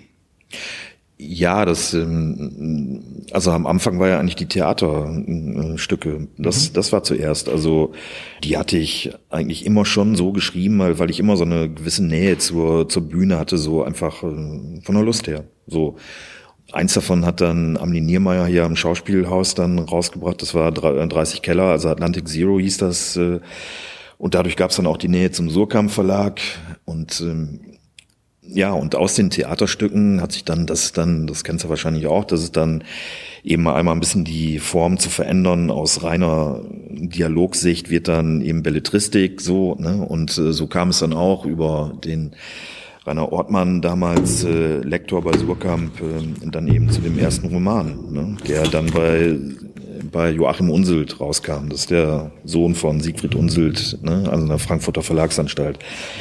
Ähm, und so ging es dann eigentlich weiter. Und dann war es eigentlich ein bisschen gewichteter, also dass äh, Belletristik eigentlich immer ein bisschen wichtiger wurde. Danach dann auch Sachbuch, ne? weil viele Dinge, denke ich, brauchen nicht unbedingt eine Geschichte. Da zum ja, Beispiel du hast zum Beispiel auch einen Finanzthriller geschrieben, 2014. Ja, das war 30 Keller, war das. Ja, genau. Das war erst ein Theaterstück und äh, das äh, habe ich dann als Roman geschrieben nochmal. So, ne? Ja, Thriller wäre jetzt übertrieben. Also, ne, also nein, es war eigentlich so, es, ne, eigentlich eine Novelle oder wie wird man es nennen? Also es geht um einen ähm, sehr, sehr reichen Menschen, einen Tycoon, der entführt wird und diese Entführung ist ziemlich surreal.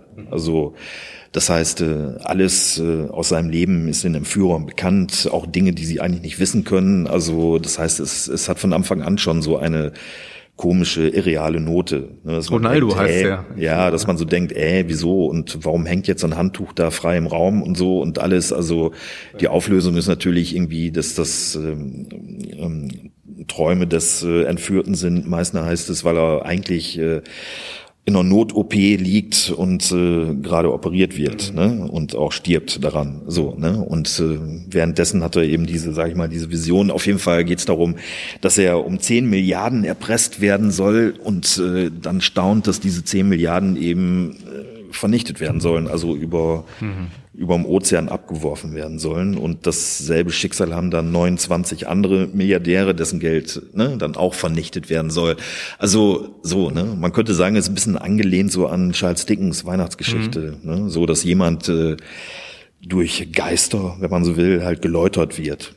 Ne, so halt, also. Das ne, hat also eine sehr moralische Note, ne? Tatsächlich an der Stelle auch. Ja, so ein bisschen schon, ja klar. Ja, also, ist, ist das denn schriftstellerisch der Stoff, der dich auch interessiert? Also willst du auch so ein bisschen moralisieren? Weil das kannst du natürlich in Textform sicherlich nochmal auf eine ganz andere Art und Weise machen, als jetzt in Form eines mhm. vielleicht Bildes oder in Form eines. Ja, ich glaube, wenn das moralisierend war, vielleicht ein klein bisschen, oder die Fragestellung zumindest halt dann deshalb, weil es noch aus dem Theater kam. Also die Bücher, die danach kamen, äh, hatten diesen Theatercharakter. Also es ist auch ein sehr dialoglastiges Buch, muss man sagen. Und die hatten den Charakter eigentlich nicht mehr. Da stand eigentlich äh, Natur und Naturverlust als Thema so eher im Raum. Ne? Also das aktuelle Buch, was jetzt eben auch erscheinen soll im Sommer 21, wenn ich das richtig recherchiert habe, das heißt die dritte Natur. Das ist ein Sachbuch, ja. Was ja, das, das kommt jetzt, also im Frühjahr kommt das raus, ja. Womit hast du dich da inhaltlich beschäftigt? Also der Vorgänger war eins, das hieß Mechanik Sehnsucht und äh, da ging es darum, wie sieht ähm, der Künstler die Kunst? Ne? Also wie stellt sich dem Künstler das dar? Also als Hersteller von Kunst. Das ist ein Unterschied, als wenn man Kunst betrachtet. Ne? Also Betrachterkunst versus Herstellerkunst eigentlich so. Und ähm, in diesem Buch geht es eben um die Nähe von der Natur zur Kunst. Also ne, welche Bedeutung hat Natur für den Künstler wiederum? Also es ist wiederum ganz bewusst nicht hermeneutisch gemeint, aus der Sicht des Kritikers geschrieben, sondern aus der Sicht des Kunstherstellers, des Künstlers. Ne? Mhm. Weil ich finde, es hat eigentlich so, es wird eigentlich kaum irgendwie so wirklich thematisiert, dass Künstler, also die Kunst eigentlich ganz anders begreifen über weite Strecken als äh, Kritiker und Betrachter, muss man sagen. Ne? Also Mhm. Ja, allein schon dadurch bedingt, äh, Kultur ist ja eigentlich immer eine Ergebniskultur. Wir sehen ja immer, ne, wir sehen die fertigen Pyramiden, wir sehen fertige Bilder in den Museen, ne, aber der Prozess der Herstellung ist, ne, ist ja eigentlich eine sehr persönliche Sache ne, und zählt eigentlich mehr, wie ich finde, zu einem Naturvorgang als zu einem Kulturvorgang. Okay. Weil beide kann man ja auch äh, ne, antipodisch begreifen. Mhm. Also oder sind sie auch? Wie gesagt, die Kultur ist durch die Zerstörung der Natur erst entstanden, zwangsläufig. Und ähnlich verhält sich das ja auch mit den Menschen. Ne? Die, die Kunst herstellen, betreiben das ja zum Teil auch wirklich ganz bewusst irrational. Es widerspricht sich schon fast. Ne? Mhm. Schelling ist das, ne? ganz bewusst irrational. Ne? Also und währenddessen die Kultur eigentlich da eher das Rationale kennt, also das Betrachtende kennt. Ne? Das sind zwei wirklich ganz verschiedene Paar Schuhe. Ne? Und das finde ich eben spannend. Also mhm. eben Bücher darüber, darüber zu, oder aus der Perspektive des, des Künstlers zu schreiben und nicht des äh, Hermeneutikers. Ne? Ja klar, da spielen natürlich auch so Faktoren wie Sozialisierung eine große Rolle. Ne? Wie, kommst, wie kommst du selber mit dem Stoff zurecht? Wo kommt der Stoff aus dir heraus? Deswegen habe ich auch gerade dich eben so ein bisschen gefragt, wie dein Zugang zur Natur eben ist oder welcher Zugang dich dann irgendwie vielleicht auch zu diesem Thema letzten Endes gebracht hat. Ja, doch, es ist ja sowieso grundsätzlich die Sichtweise auf die Natur. Ne? Ich meine, also selbst in der Ökoszene, also ist das ja so, dass Natur immer als Ressource begriffen wird. Ne? Die Zerstörung der Natur ist deshalb schlecht, weil die Ressource ne, für den Menschen damit zerstört wird. So, ne? Es geht aber nicht um den alleinigen, um den Sinnzweck der Natur, zum Beispiel den spirituellen Zweck mhm. oder so. Der wird eigentlich nicht gesehen, sondern es wird immer der, also das Buch heißt auch deshalb die dritte Natur, weil das wäre für mich die zweite Natur, ne? die mhm. Zerstörung der Ressource. Die erste wäre für mich das Verlassen einer unmittelbaren Natur, wie sie vielleicht äh, Menschen der Frühzeit noch hatten, die eben nicht Sprache hatten, die alles erklären kann und oder nicht alles erklären kann, ist jetzt falsch ausgedrückt, die so eine Zweitwelt herstellt. Ne? Wenn ich sage, das ist eine Linde, eine Lerche, eine sonst was oder so, dann ne, ist das ja erstmal Sprache. Ne? Das ist ja nicht mehr unmittelbar, das ist ja mittelbar bereits. Ne? Mhm. Ich habe die Sprache ja zwischen dem, was ich da erlebe, und meiner Wahrnehmung schon zwischengeschaltet. So, ne? Das wäre für mich so die erste Stufe. Und die letzte bezieht sich eigentlich auf, ähm, auf das, was aktuell stark unterwegs ist, finde ich, das sind Immersionen halt. Also das heißt, wenn so eine unmittelbare Natur durch Immersion wiederhergestellt wird, ne, durch Computerwelten, mhm. ne, Fantasy zum Beispiel, Herr der Ringe, Eskapismus, so, da, ne, da geht's ja auch nicht um Ressourcen, da geht's ja um das unmittelbare Erleben von Natur. Ne? Mhm. Und das ist eine Sehnsucht, denke ich mir, ne? die immer da ist. Also eigentlich wollen wir ja zurück so wieder äh, Schoß von Mutter Natur. Ne? Mhm. Halt. Und dann eben ja mit den Möglichkeiten, die wir dann auch heute haben. Ne? Und die skurrilerweise, muss man sagen, eigentlich wiederum auf Technik aufbauen. Ne? Also dann wiederum auf der Zerstörung. Ne? Mhm. Das heißt, wir zerstören im Grunde genommen etwas physisch, ne? um es dann virtuell wieder aufleben zu lassen. Darum geht's eben. Ne? Wenn du so ein Gedankenspiel weiter spinnen würdest, und man würde dir zum Beispiel anbieten, einen Ort zu besuchen, der von Menschen tatsächlich vielleicht noch nicht in Gänze erschlossen wurde, wie nehmen wir mal den Mars, was ja durchaus keine Science Fiction mehr ist, sondern ein realistisches Szenario. Wäre das etwas, was dich reizen würde, da zu dokumentieren, hinzufliegen, zu erforschen? Nee, gar nicht, weil es nicht äh, nicht meine Natur wäre, so halt, also oder überhaupt ist es eine Natur. Ich meine, ja klar, ne, jetzt äh, als Begriff ist natürlich jeder Planet in diesem Universum wäre so gesehen Natur. Aber zum Beispiel, warum sagen wir dann nicht, äh, wenn wir durch ein Teleskop gucken, so wir beschauen uns, äh, wir betrachten die Natur. Da sagen wir doch eher, wir betrachten das Universum oder die Galaxie oder sonst was. Dafür haben wir andere Begriffe. Und ich glaube, das hat damit zu tun, weil es etwas ähm, Außerirdisches ist. Also Natur ist irgendwie etwas sehr äh, Irdisches glaube ich. Eins und Punkt zwei, glaube ich, ist, Natur drückt sich auch durch Fülle aus. Ne? Also wir haben ja eher Hemmungen, jetzt sage ich mal, einen Wald zu roden und zu vernichten, siehe Amazonas oder so, als wenn man jetzt äh, ein Stück Wüste umgraben würde. Das täte ja nicht so weh. Ne? Warum? Ne? Weil wir mit Natur doch schon, glaube ich, vegetative Fülle meinen, auch sehr stark. Ja, wobei Zumindest Wüste tatsächlich jetzt, auch, als ich ne? wollte gerade sagen, als Kulturgut ja durchaus auch gilt. Ne? Es ist ja nicht so, dass man sagt, ähm, Wüste, hier ist ein Haufen Sand, den können wir mal irgendwann wegtransportieren, sondern Mhm. auch da gibt es ja Leute, die gesagt haben, das ist was, was sich zu schützen lohnt und auch schützenswürdig Das ist. sicherlich, klar. Aber steht die Fülle nicht höher im Kurs, frage ich mich. Also wo würden wir, sage ich mal, ne, wie eine Quizfrage, was würden wir lieber zerstören? Halt ein Stück Sahara oder oder jetzt 1000 Quadratkilometer Regenwald? Also Ja. Ne? Ich glaube, die meisten würden sich doch pro Regenwald entscheiden. So Ist wahrscheinlich eine Frage, wer schätzen, vor dir sitzt, ne? 95 Prozent würde ich mal sagen. Ne? Ich wollte Also- sagen, bei einem Biologen wahrscheinlich vor dir hast, es gibt ja durchaus auch sehr viele Studien, Untersuchungen, die diese Fülle auch in der Sahara zeigen. Aber ich gebe dir recht, ne, wenn du jetzt natürlich Artenvielfalt als, als Maßstab nimmst und jetzt irgendwie ein Scoring aufbaust, hast du wahrscheinlich auf der Seite der Regenwälder Ja, deutlich es hat mehr. ja auch dieses Komplexe der Wälder hat ja auch viel mit unserem Denken zu tun. Ne? Mhm. Also Thema, okay, Artenvielfalt, aber ne, auch komplexe Formen, ne? unterschiedliche Vegetationsarten, Dichten, sonst was. Also frühe Menschen mussten sich auch an sowas anpassen. Ne? Also sie mussten ja anders denken innerhalb einer Fülle, als wenn sie innerhalb einer Leere gewesen wären. Also ein Mensch, der jetzt, sage ich mal, das klingt jetzt so, als wenn ich was gegen die Wüste hätte, so meine ich es nicht. Ne? Also, aber ein Mensch, der jetzt nur Sand kennt, ne, denkt womöglich eintöniger als jemand, der in der Vielfalt eines Regenwaldes lebt. Also man muss auf viel mehr Dinge reagieren und auch sehr unterschiedlich und zum Teil auch individuell. Also das verändert das Denken, glaube ich. Du hast eben das Stichwort auch genannt, Eskapismus, Welten, die digital wieder rekonstruiert werden. Das betrifft ja momentan auch den Bereich der Kunst sehr stark. Also, dass man im Kunstbereich sieht, dass digitale Kunst als Beispiel, wenn man jetzt irgendwie Beeple mal als Beispiel der letzten Wochen irgendwie mal nimmt, äh, jemand ist, der auf einmal für seine digitale Collage riesengroße Summen aufruft. Ne? Ich glaube 70 Millionen US-Dollar oder so wurden ja dafür irgendwie gezahlt. Jetzt bist du natürlich jemand, der auch als Handwerker unheimlich gut unterwegs ist. Du malst und zeichnest Dinge, wie du eben sagtest, fotorealistisch. Was geht dir durch den Kopf, wenn du jetzt ähm, solche Dinge oder Entwicklungen in der Kunstwelt siehst? Beobachtest du sowas überhaupt? Geht dir das irgendwo nahe? Ja, wie sind schon. deine Gedanken?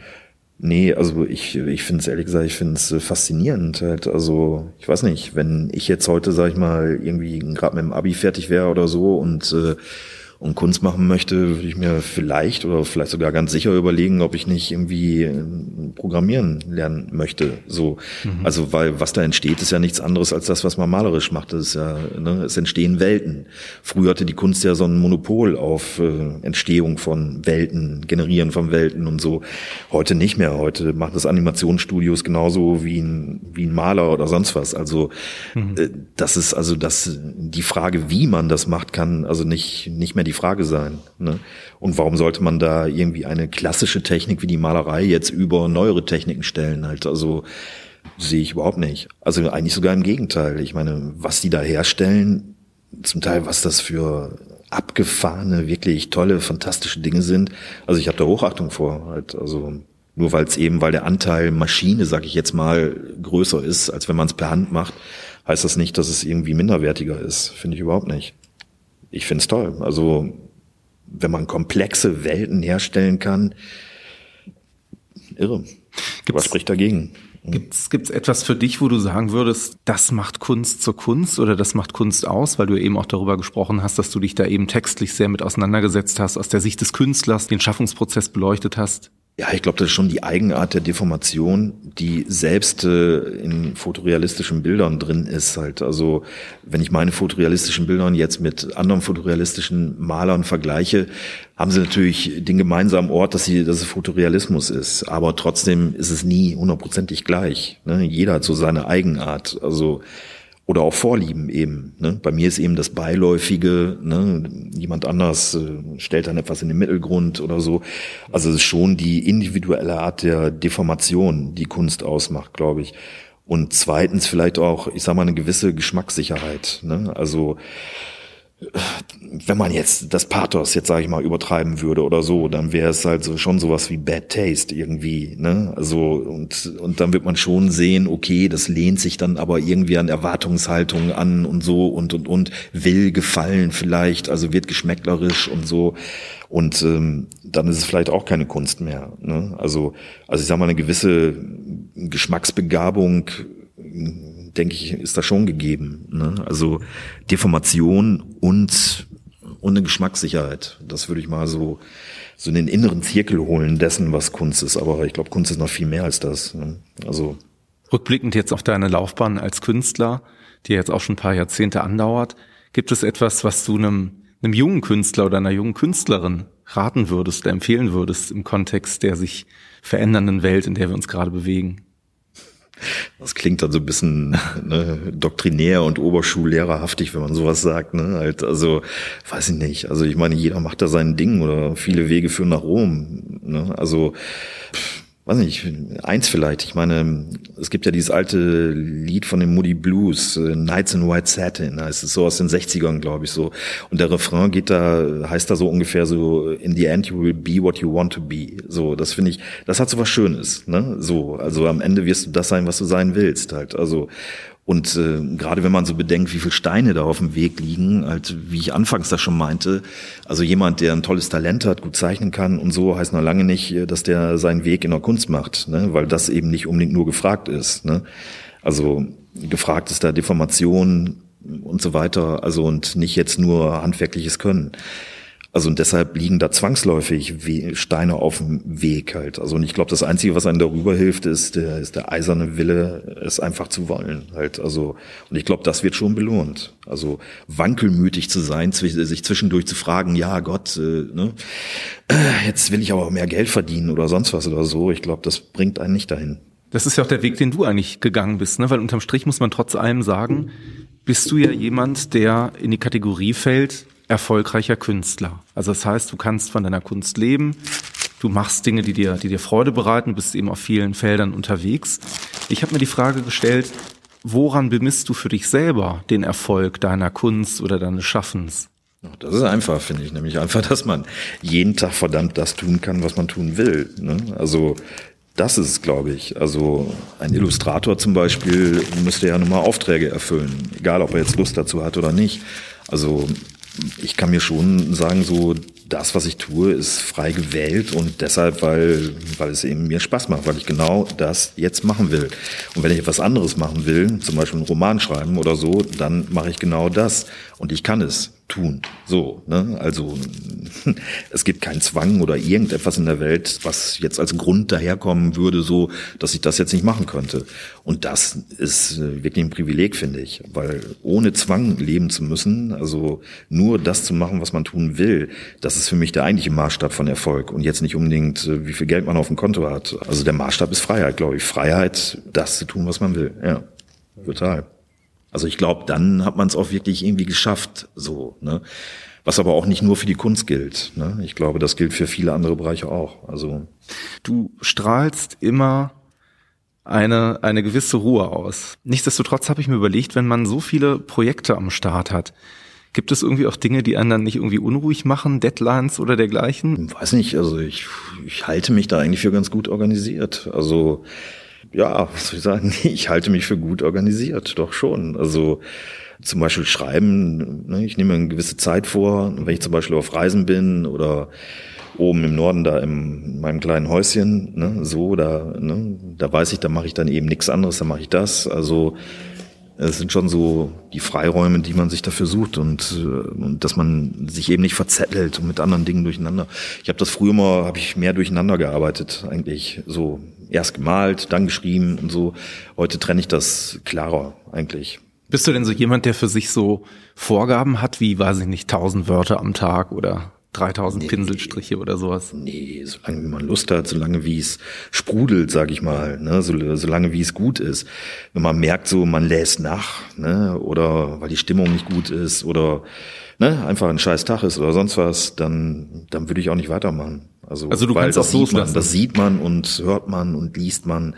Also Hm, nö, Weil ich finde, das ist, ist ja auch eine Kunst, das loszulassen. ne? Gerade wenn du zum Beispiel jetzt im Schreiben bist und du hast da so eine Stelle, wo du merkst, da steckt noch mehr drin, aber du kommst nicht ganz an den Kern der Sache. Das kann ja einen manchmal auch in den Wahnsinn treiben in dem Moment. Und da finde ich, ist das schon eine, eine Kraft, wenn man auch sagen kann, pass auf, ich mache das morgen weiter. Oder die Stimmung des Lichtes stimmt hier noch nicht so ganz. Das kann Ja, ich mir klar. vorstellen. Ne? Mhm. Siesta ist immer gut, sich eine halbe Stunde hinzuhauen oder so. Danach sieht die Welt wieder anders aus. Oder mit den Hunden rauszugehen oder irgendwas.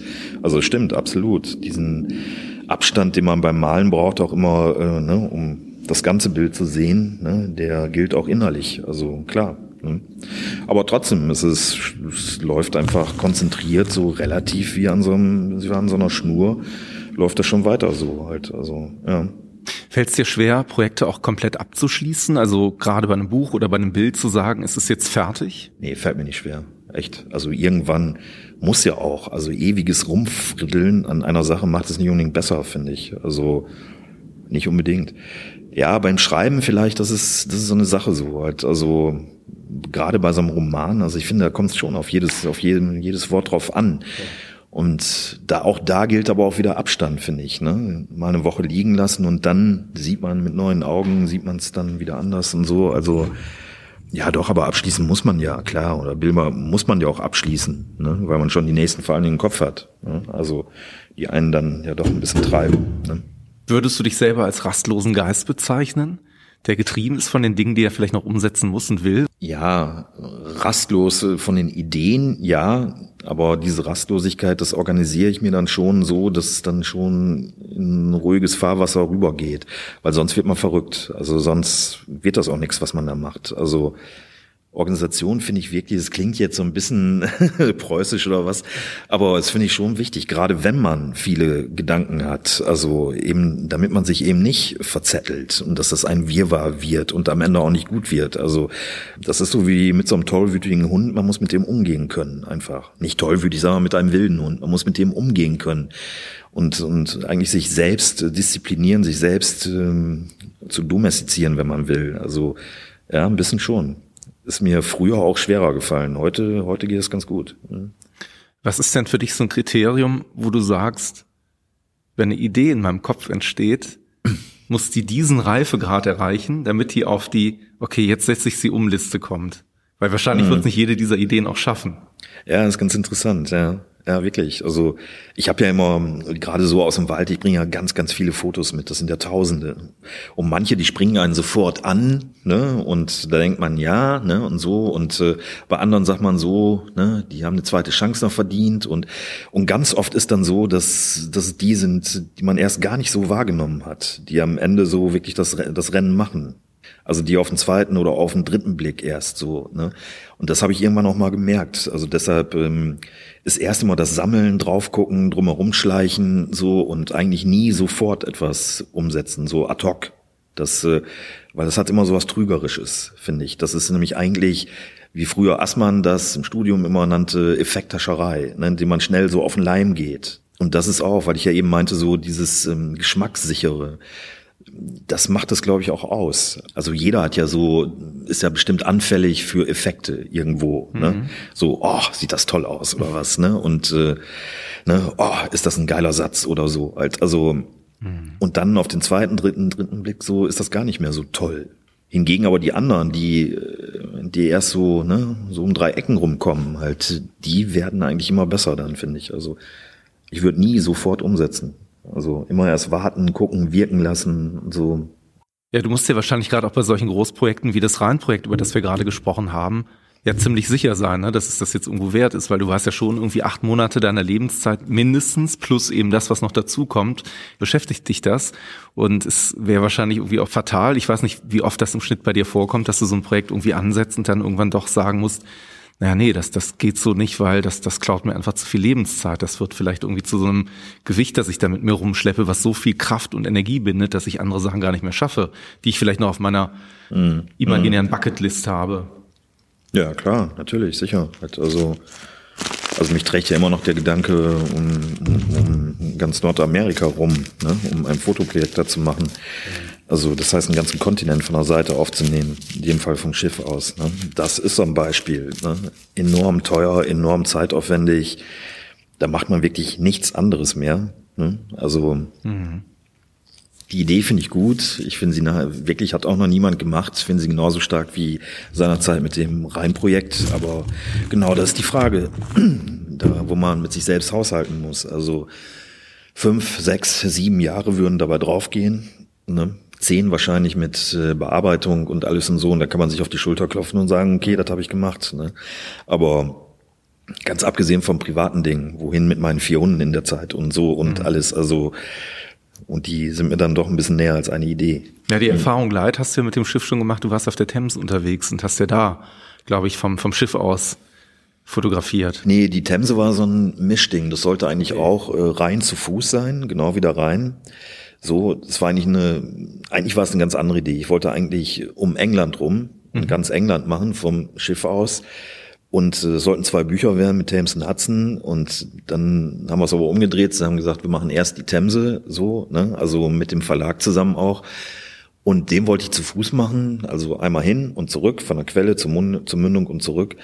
Und äh, dann war es aber ganz anders als beim Rhein. Es gab so viel Private Property, dass mhm. wirklich kein Rankommen da über weite Strecken war. Und darum musste ich da viele, viele Kilometer eigentlich dann doch mit dem Schiff machen, ne, was ich gar nicht vorhatte. So sieht man auch bei den Bildern, die sind anders als die vom Rhein. Also, ne.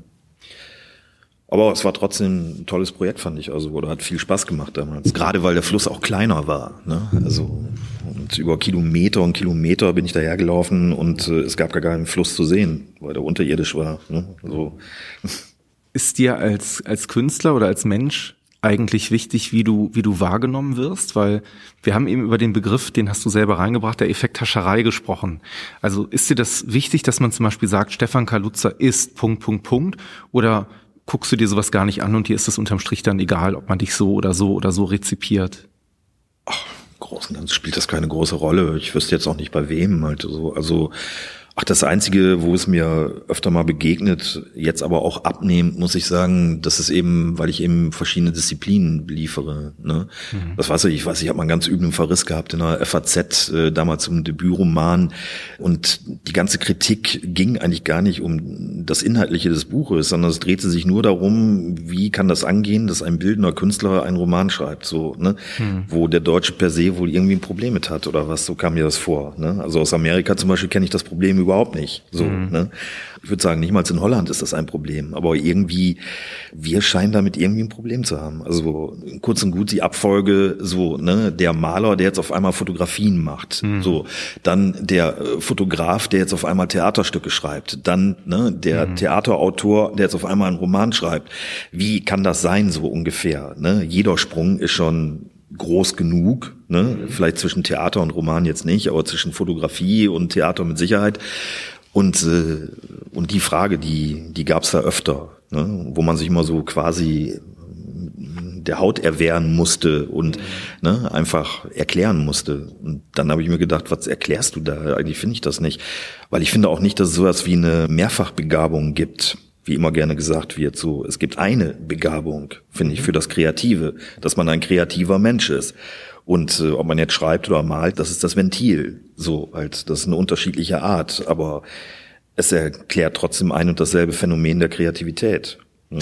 Ja, es also, bringt einen, also ich habe gerade über zwei Sachen nachgedacht. Das eine ist, also zum einen finde ich dich erstaunlich uneitel, weil es gibt ja durchaus sehr viele Leute, denen das schon sehr wichtig ist zu sagen, aber ich habe diese Kategorie neu definiert oder ich habe diesen Gattungsbegriff neu erfunden, ohne mich gäbe es das Ganze nicht. Und da habe ich bei dir durchaus das Gefühl, dass du da wesentlich mehr Distanz zu diesen ganzen Dingen hast. Und das andere ist natürlich auch, dass man hin und wieder, vielleicht auch bei einem Verlag oder bei, einem, bei einer Galerie, auch vielleicht in die Verlegenheit kommt, dass jemand sagt, ähm, ja, Stefan, gut, ich kann verstehen, du bist ein kreativer Mensch, das kann ich nach außen auch präsentieren. Aber uns würde das gerade helfen, wenn wir diese Schublade irgendwie bedienen könnten, die da zum Beispiel heißt, es ist der Maler, der jetzt auch ein Buch geschrieben hat. Und ich habe mir überlegt, gibt es sowas, wo du dir mal für dich so eine Art Vorstellung überlegt hast, wo du gesagt hast, ich bin Stefan Kaluza. Und das sind die drei Dinge, die genannt werden, oder das ist die Art der Vorstellung, die ich selber wähle? Oder variierst du immer gerade, je nachdem, ob du jetzt vor Buchleuten sitzt oder vor Leuten, die deine Fotografien gerade sehen? Nee, ich sag mal Künstler und Autor. Hm? Oder so viel ich weiß, so meistens wird das auch so gesagt. Also ich glaube so, was steht bei Wikipedia? Ich glaube Künstler und Autor auch so. Halt, würde ich auch sagen, die Reihenfolge wäre da egal. Ne? Halt, also ich finde eher, dass da, ist, da geht es um das Inhaltliche so. Also das, ich könnte es vielleicht auf den Punkt bringen, dass ich glaube halt, ähm, so, man hat eine Idee und je nachdem, wie die Idee ist, äh, kommt dann die Umsetzung. Ne? Mhm. Es gibt Ideen, die sind einfach äh, narrativ, die verlangen eine Geschichte. Andere Ideen verlangen ein gemaltes Bild. Ne? Also ich weiß ja noch, ähm, auf das Reimprojekt bin ich ja damals pur Maler, bin ich ja eigentlich nur gekommen, äh, es fotografisch umzusetzen, weil es malerisch gar nicht denkbar oder gar nicht machbar gewesen wäre. Man kann ja nicht hergehen und alle zehn Minuten eine neue Zeichnung machen und äh, wozu, warum, es hätte, ich glaube, viel zu interpretativen Charakter auch gehabt, also Handstriche da drin und so. Also es ging ja um das Neutralisierte der Sache, was so in der Form nur die Fotografie macht, einfach. Also eigentlich glaube ich, ähm, es ist so, dass ähm, zuerst die Idee kommt und, äh, und die Form folgt der Idee. Und nicht etwa umgekehrt, dass man sagt, ne, ich bin jetzt Maler und deshalb mache ich nur das, was malerisch auch geht. So ungefähr. Also das fände ich wieder, das ist ja wieder Beschneidung, ne? Das ist ja wieder Einengen. Das warum? Halt eine Idee ist doch frei und die Form der Umsetzung oder die Umsetzung selbst ist doch ohnehin frei. Also warum, verdammt, sollte es da irgendwelche Grenzen geben, die man da setzt? Ich glaube, die Grenzen setzt man auch nicht selbst, wie ich auch von Kollegen kenne, sondern immer Betrachter setzen diese Grenze, ne? Kategorien, ne? also die man ja, weil man, weil damit einfacher umzugehen ist, einfach mit Kategorien oder Schubladen, hast du ja gerade gesagt. Ne? Es ist einfach sehr bequem, eine Schublade zu ziehen und zu wissen, okay, das ist jetzt ein fotorealistischer Maler, Punkt. Ne? Und da muss ich dann nicht irgendwie was weiter erklären, ne? wobei ich dann wiederum finde, dass so viel ineinander greift. Also in der Literatur, inzwischen schreibe ich ja fast nur noch über das Naturbild und so, also auch Belletristik und so. Und der spielt auch für die Bilder eine Rolle. Ne? Irgendwie doch auch. Ne? Also dieses sich zu überlegen, zum Beispiel gerade das, was ich eben mit der Beiläufigkeit meinte, man geht vorbei und etwas ist beiläufig, das ist etwas sehr Narratives eigentlich. Mhm. Ne? Wo ich auch eigentlich, muss ich sagen, extrem über die Literatur drauf gekommen bin. Ne? Sonst sehen die Bilder heute vielleicht anders aus. Sonst hätte ich dieses Strauchwerk da vorne oder so vielleicht noch mehr in die Mitte betont oder was, das Licht anders gesetzt, so dass mehr, ne, dass mehr der Blick drauf fällt oder so, halt, also, ne, also ich finde, diese Dinge ergänzen sich ja auch untereinander. Ne? Sie machen sich auch gegenseitig aus. Ne? Deshalb bin ich da überhaupt kein Freund von Schubladen und Einordnen. Und ich glaube, man nimmt den Kreativen auch ganz, ganz viel, wenn man das tut. Also man beschneidet sie wie so, ein, wie so eine schöne Blume, schneidet man da und da was ab, damit ne, das Aussagekräftige übrig bleibt. Ne? So, das ist bequem. Das ist auch ein bisschen unfair eigentlich. Ne? Man sollte sich da mehr wehren. Also, weil ich so viele Leute, Kollegen, entweder aus der Autorenschaft oder aus der, aus der Malerei.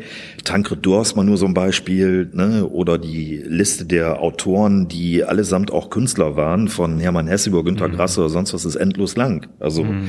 ne, ist ja nicht so, dass es da nur eine Kategorie gibt und in der anderen sind sie totale Versager. Ne? Also stimmt ja nicht. Ne? Das ist eine Betrachtereigenschaft. Mhm. Gibt es denn eine Sache, die du dir von dir von Hause aus zum Beispiel noch gewünscht hättest zu den Talenten, die du eigentlich auch hast, das noch mit einbringen zu können, um vielleicht das, was in dir passiert, auszudrücken? Also ich rede jetzt zum Beispiel von Musik oder Gesang oder äh, du hast eben über das Programmieren gesprochen. Also gibt es da irgendwas, wo du ein bisschen manchmal Wehmut hast und sagst, verdammt, das hätte ich gerne? Nein, nicht jetzt als Talent. Also ich glaube, Musik wäre jetzt wirklich echt ein bisschen zu viel halt. Also ich meine, ich spiele auch Gitarre, ja, aber jetzt leidlich, leidlich. Also da würde ich nicht von einem Talent sprechen. Halt, also ein Singen kann ich überhaupt nicht. Also und äh, nö, pff, nein, als Talent würde ich nicht sagen. Was mich immer noch interessiert hätte, ist Archäologie. Ne? So Archäologie finde ich spannend. Also so als Erlebnisfaktor, sag ich mal. Ne? Mhm. Irgendwie das. Äh, das wäre auch noch so eine Art Steckenpferd gewesen, ja. Ne? Aber dazu fehlt die Zeit. Also, hm. Ja, die angewandte Archäologie meinst du vor allem, ne? Also ich meine, ja, das ist es ja, immer. Hm. Archäologie ist ja angewandte Geschichte, wenn man so will, ne? schon. Ne? Also ja, oder okay, stimmt schon. Faszinosum Archäologie, sagen wir mal Erlebnis Archäologie, das ist damit gemeint. Ja. Heißt nicht gleich direkt Indiana Jones, aber so die Richtung ist schon nicht schlecht. Ne? Ja. Gibt's denn so Situation, also weil du gerade über Singen, also zumindest über das Gitarre spielen gerade so ein bisschen gesprochen hast, ist das so ein Moment, wo die Leute, die zu deinen zu deinen äh, Einladungen kommen, wenn du hier zum Essen und zum Kochen einlädst, dann in den Genuss kommen, dass du dir was vorspielst oder hältst du dich da dann mit sowas zurück? Niemals, niemals, niemals. Ja. Niemals. Du bist ja jemand, der eigentlich sehr viel Zeit in der Einsamkeit verbringt. Also damit, ne, wenn man seine Gedanken künstlerisch irgendwie fokussiert, wenn man mhm. ja eben versucht zu arbeiten. Mhm. Mhm. Und ähm, gleichzeitig dann aber ähm, ab und zu dann doch diese Momente brauchst, wo du dann mehrere Menschen um dich herum haben möchtest, den Austausch. Ah, das hält sich aber im Rahmen. Also mhm so viel ist das jetzt auch nicht. Es wird da manchmal mehr erzählt, als es ist. Ne? Also, weil mir fehlt da schon ein bisschen, also auch muss ich sagen, die Zeit. Ne? Also ich bin kein, kein Gastronom oder sonst was. Also, Aber man sagt dir nach, du kannst gut kochen. Hoffe ich.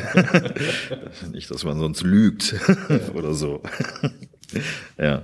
Würdest du dich als Menschenfreund, als Menschenfeind bezeichnen? Siehst du dich vielleicht als Voyeur, der gerne in der ersten Reihe sitzt und guckt, was Menschen machen, um, um daraus zu lernen? Also wie, wie, wie ortest du dich da selber ein? Ja, irgendwie ein bisschen gemischt, denke ich mal so halt. Also Menschenfeind auf keinen Fall, Menschenfreund bedingt, aber ehrlich gesagt auch ein bisschen im Maßen. Also ich bin einfach zu viel als als äh, Workaholic da so unterwegs. Also ich arbeite wirklich extrem viel. Ne? So also da gibt's jetzt nicht so, sag ich mal, in Anführungsstrichen den freien Abend jetzt, weil ich, ich kenne keinen freien Abend. Ich habe immer was zu denken und was zu tun und äh, und so und äh, und ich werde auch zunehmend geiziger mit der Zeit, muss ich sagen. Also ich überlege mir schon, wenn ich jemanden einlade, so halt, ähm, hm, ja, will ich das unbedingt, weil ne, was war das eben Thema Lebenszeit, ne? Halt, also wenn da einer irgendwie ne, schwachmatischen Quatsch halt den ganzen Abend um die Ohren haut, also da habe ich keine Zeit für. Ne? Echt nicht. Also wirklich nicht. Will ich nicht. Also es wird schon immer. Als Wink mit dem Soundfall sehen. Nein, nein, nein, so meine ich, nein, in Gottes Willen, so ist ja gar nicht halt. Also, ne? Ich sage nur, dieses, äh, dieser Geiz mit der Zeit, das äh, wird schon ein bisschen mehr. Also, ne? Also ich glaube, das war mit Mitte 20 anders. Also ja, das ist ja vielleicht auch die Sache, die Corona so ein bisschen mit sich gebracht hat. Ne? Zumindest das, worüber immer gesprochen wird, dass Menschen sagen, uns ist bewusster geworden, das Leben ist endlich, die Zeit ist endlich. Gibt es denn für dich gerade so, wenn du dich entscheiden müsstest, so zwei, drei Dinge? Du hast eben über diese, diese Nordamerika-Tour gesprochen, die du irgendwann gerne mal machen möchtest, aber so Dinge, die jetzt wirklich für dich anstehen, wo du sagst, das muss unbedingt noch passieren, da, da brenne ich gerade innerlich für und wenn ich das geschafft habe, dann bin ich zumindest ein bisschen beruhigter oder meinem Lebensziel ein Stück näher gekommen. Mm. Ja gut, das sind äh, schon äh, Naturreisen, so einige, die ich wirklich gerne machen würde. So, ein Pico da Neblida zum Beispiel, als, das ist ein Berg, ein sehr markanter Berg im Grenzgebiet Venezuela, Kolumbien, äh, Brasilien also wo es auch irre aufwendig ist, da überhaupt erst hinzukommen und so. Also den ich literarisch toll finde, den ich aber auch, wo ich auch gespannt wäre auf die Natur da. Das gleiche gilt noch einmal für noch eine Uganda-Reise ins, äh, in die Ruvenzori Mountains. Auch eine wahnsinnig interessante Natur, die ich, glaube ich, heute noch mal wieder mit neuen Augen sehen würde. Das letzte Mal war ich in den 90ern da. Ne? Also solche Dinge die gehen jetzt eben nicht, das ist klar. Ne? Also, aber gut, ich denke, irgendwann werden sie wieder möglich sein. Und also es bringt mich nicht um, wenn ich das nicht dieses Jahr machen kann. Ne? Ganz einfach. Also deshalb, ich, ich habe da insgesamt nicht so die Probleme halt. Also ich denke, das trifft wirklich ähm, Menschen, die wirklich täglich dauerhaft Menschen brauchen, sei es jetzt äh, von Berufswegen oder auch äh, privat und so. Ich meine, als Künstler ist man ja sowieso ein bisschen mönchisch eigentlich unterwegs. Ne? Also man entertaint ja nicht, man stellt etwas her, was man erstmal nur selbst herstellt ne? und nicht unbedingt äh, als Teamwork. Ne? Wie zum Beispiel eine Firma, die man leitet oder sonst was. Also als Künstler ist man wirklich, also mönchische Vergleich ist gar nicht so schlecht. Wie früher, ne, zur Renaissancezeit, als die Bücher ausgemalt wurden und mhm. so. Es geht unheimlich viel Zeit drauf wenn man nicht gerade Konzeptkunst macht oder so. Mhm. Das gleiche gilt für Literatur. Wenn man ein dickes Buch schreibt, das macht man auch mit sich selbst aus. Mhm. In sehr, sehr vielen Stunden, ne, die man sich da nehmen muss. Und äh, es hat herzlich wenig mit Kommunikation zu anderen zu tun. Also das kommt erst später, wenn das Buch fertig ist, wenn das Bild in der Ausstellung an der Wand hängt und so. Äh, klar, ne? Also, aber der Herstellungsprozess ist ein zutiefst äh, eigens, eigener, vielleicht auch sogar alleiniger. Einsam ist das falsche Wort. Das trifft nicht. Alleinig, würde ich sagen, ist das Wort. Also und deshalb ist man es, glaube ich, so als Künstler schon ein bisschen trainiert. Also mhm. oder ich würde mal denken, dass Künstler wahrscheinlich zu Corona-Zeiten widerstandsfähiger sind mit diesem Alleinsein als Menschen, die Kommunikation dauerhaft gewöhnt sind. Mhm. Denen fehlt wirklich was. Ne? Bist du denn so jemand, wenn du dann, du hast ja gerade gesagt, das Werk abgegeben hast und zum Künstler sein oder zu deinem Künstler sein gehört ja inzwischen dann auch irgendwie vielleicht die, äh, die Tour durch die Galerie oder die, die Termine mit der Presse. Kannst du daran ein bisschen Freude finden oder betrachtest du solche Momente dann total als Zeitverschwendung und denkst dir in dem Moment, verdammt nochmal, warum stehe ich hier eigentlich? Ich muss doch zu Hause noch. Nein, nicht als, finden. nicht als Zeitverschwendung, sorry, mhm. ich meine, ich bin ja nun mal Profi da, mhm. ne, so, und äh, ich finde es unprofessionell zu sagen, das ist Zeitverschwendung, weil das ist wichtig für die Galerie dann so, mhm. ne, das äh, so, und außerdem gibt es ja auch ein aufrichtiges Interesse von Menschen so daran. Und da zu sagen, das ist Zeitverschwendung, ist irgendwie eine komische Arroganz, denke ich mir, die finde ich da wirklich nicht angebracht. Also das gehört einfach dazu. Ne? Das gehört zu dem Berufsbild, wenn man so will. Als, also, dass man dafür eben auch Zeit aufbringen muss, klar. Aber es ist ja im Verhältnis gesehen zu dem, zu dem Herstellen einer Sache ist es ja recht wenig eigentlich an Zeit. Also im Verhältnis neun zu eins würde ich mal sagen, ist das. Ne? Mhm. Dieses Drumherum. Und äh, ich meine, ich verkaufe Bilder ja auch nicht selbst, das macht die Galerie halt. Also die haben ja eigentlich die größere Arbeit damit. Halt, wenn ich da zwischendurch mal auftauche und ein bisschen was sage oder so, ist das, glaube ich, nicht so viel verlangt. Also das kann man schon mal machen. Ne? Also ne? Was war für dich das größte Kompliment, das du entweder von einem Betrachter oder einer Betrachterin eines deiner Werke gehört hast oder was vielleicht auch in der Presse mal über dich geschrieben wurde. Gibt es da irgendwas, was du besonders im Kopf behalten hast, was dich vielleicht auch stolz gemacht hat? Du, ein bestimmtes habe ich jetzt echt wirklich nicht vor. Augen oder eine Situation, oder die dich überrascht hat, die dir also, besonders nahe gegangen ist vielleicht in dem Moment. Weiß ich nicht. Also so eine bestimmte jetzt nicht. Ich meine, was mich immer rührt, das sind äh, so, es gibt Leute, die schicken einem immer Briefe zu, frankiert, liebevoll, mit Rückumschlag dann da drin und ne, ob ich nicht äh, irgendwie eine Postkarte oder sowas hätte, weil sie gern ein Autogramm hätten. Da denke ich mir, mein Gott, was ist das? Ich bin doch kein Hollywood-Tiny oder so. Autogramm, äh, ne? Und aber das hat schon sowas Rührendes, weil die sammeln das, ne, so und, äh, und da denke ich mir, ja, das ist eigentlich süß das mache ich dann auch immer, ne? Und so, also das hat so was Rührendes. Ne? Also da gibt's mehr von, als man glaubt. Ne? Also schon zig gekriegt da. Ne? Und ähm, ne? aber sonst eine jetzt eine bestimmte Situation habe ich jetzt jedenfalls nicht jetzt gerade aus der Hüfte habe ich die jetzt nicht. Ne? Vielleicht so abschließend als jemand, der so lange ja, sich jetzt mit dem Thema Natur beschäftigt hat, mit dem, was uns umgibt, mit dem, was vielleicht auch hinter der Natur passiert. Hast du einen Wunsch oder eine Hoffnung oder eine Vorstellung für die Welt von morgen? Mm, Wunsch oder Vorstellung? Das sind zwei ganz verschiedene Dinge, ne? Halt, was, dir, was oder Befürchtungen. als erstes bei dir resoniert oder was dir in dem Moment durch den Kopf geht? Ja, ich meine, Wunsch, okay, als jemand, der Natur äh, liebt oder so, ich glaube, da ist die Antwort klar, ne? Halt, also, ne? Befürchtung wäre etwas anderes, Vorstellung, ist, glaube ich, schon ein bisschen das, was ich da auch in dem letzten Büchlein da äh, verarbeitet habe.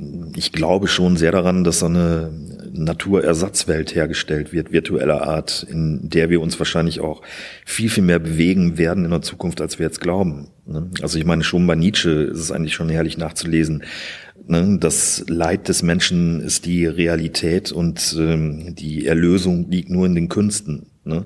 Wenn man das jetzt auf heutige virtuelle Welten übertragen würde, könnte man sagen, so ne, halt äh, das Leid des Menschen liegt darin, dass die Natur untergeht, sie wird uns verlassen, aber zeitgleich stellen wir eine ein Substitut her, eine Ersatzwelt virtueller Art, in der wir uns wahrscheinlich in Zukunft mehr bewegen werden als äh, in einem realen Wald. Also das klingt ein bisschen ne? dystopisch, um ehrlich zu sein. Ansichtssache, Ansichtssache. Ne? Also jetzt springe ich mal, sagen wir mal, 200 Jahre nach vorne, wo das vielleicht äh, normal sein wird. Geht es dem Menschen dann unbedingt besser oder schlechter? Also das wäre dystopisch, wenn es ihnen schlechter geht. Also weiß ich aber gar nicht, ob das so ist.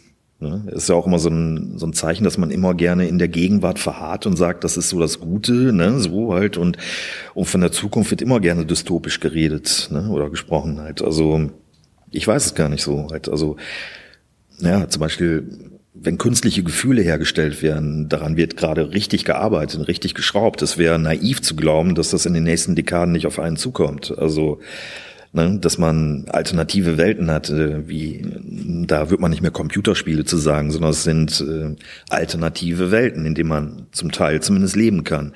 Also geht es den Menschen unbedingt schlechter darin? Also kann man das so jetzt so sagen, nur weil es nicht die Realität ist?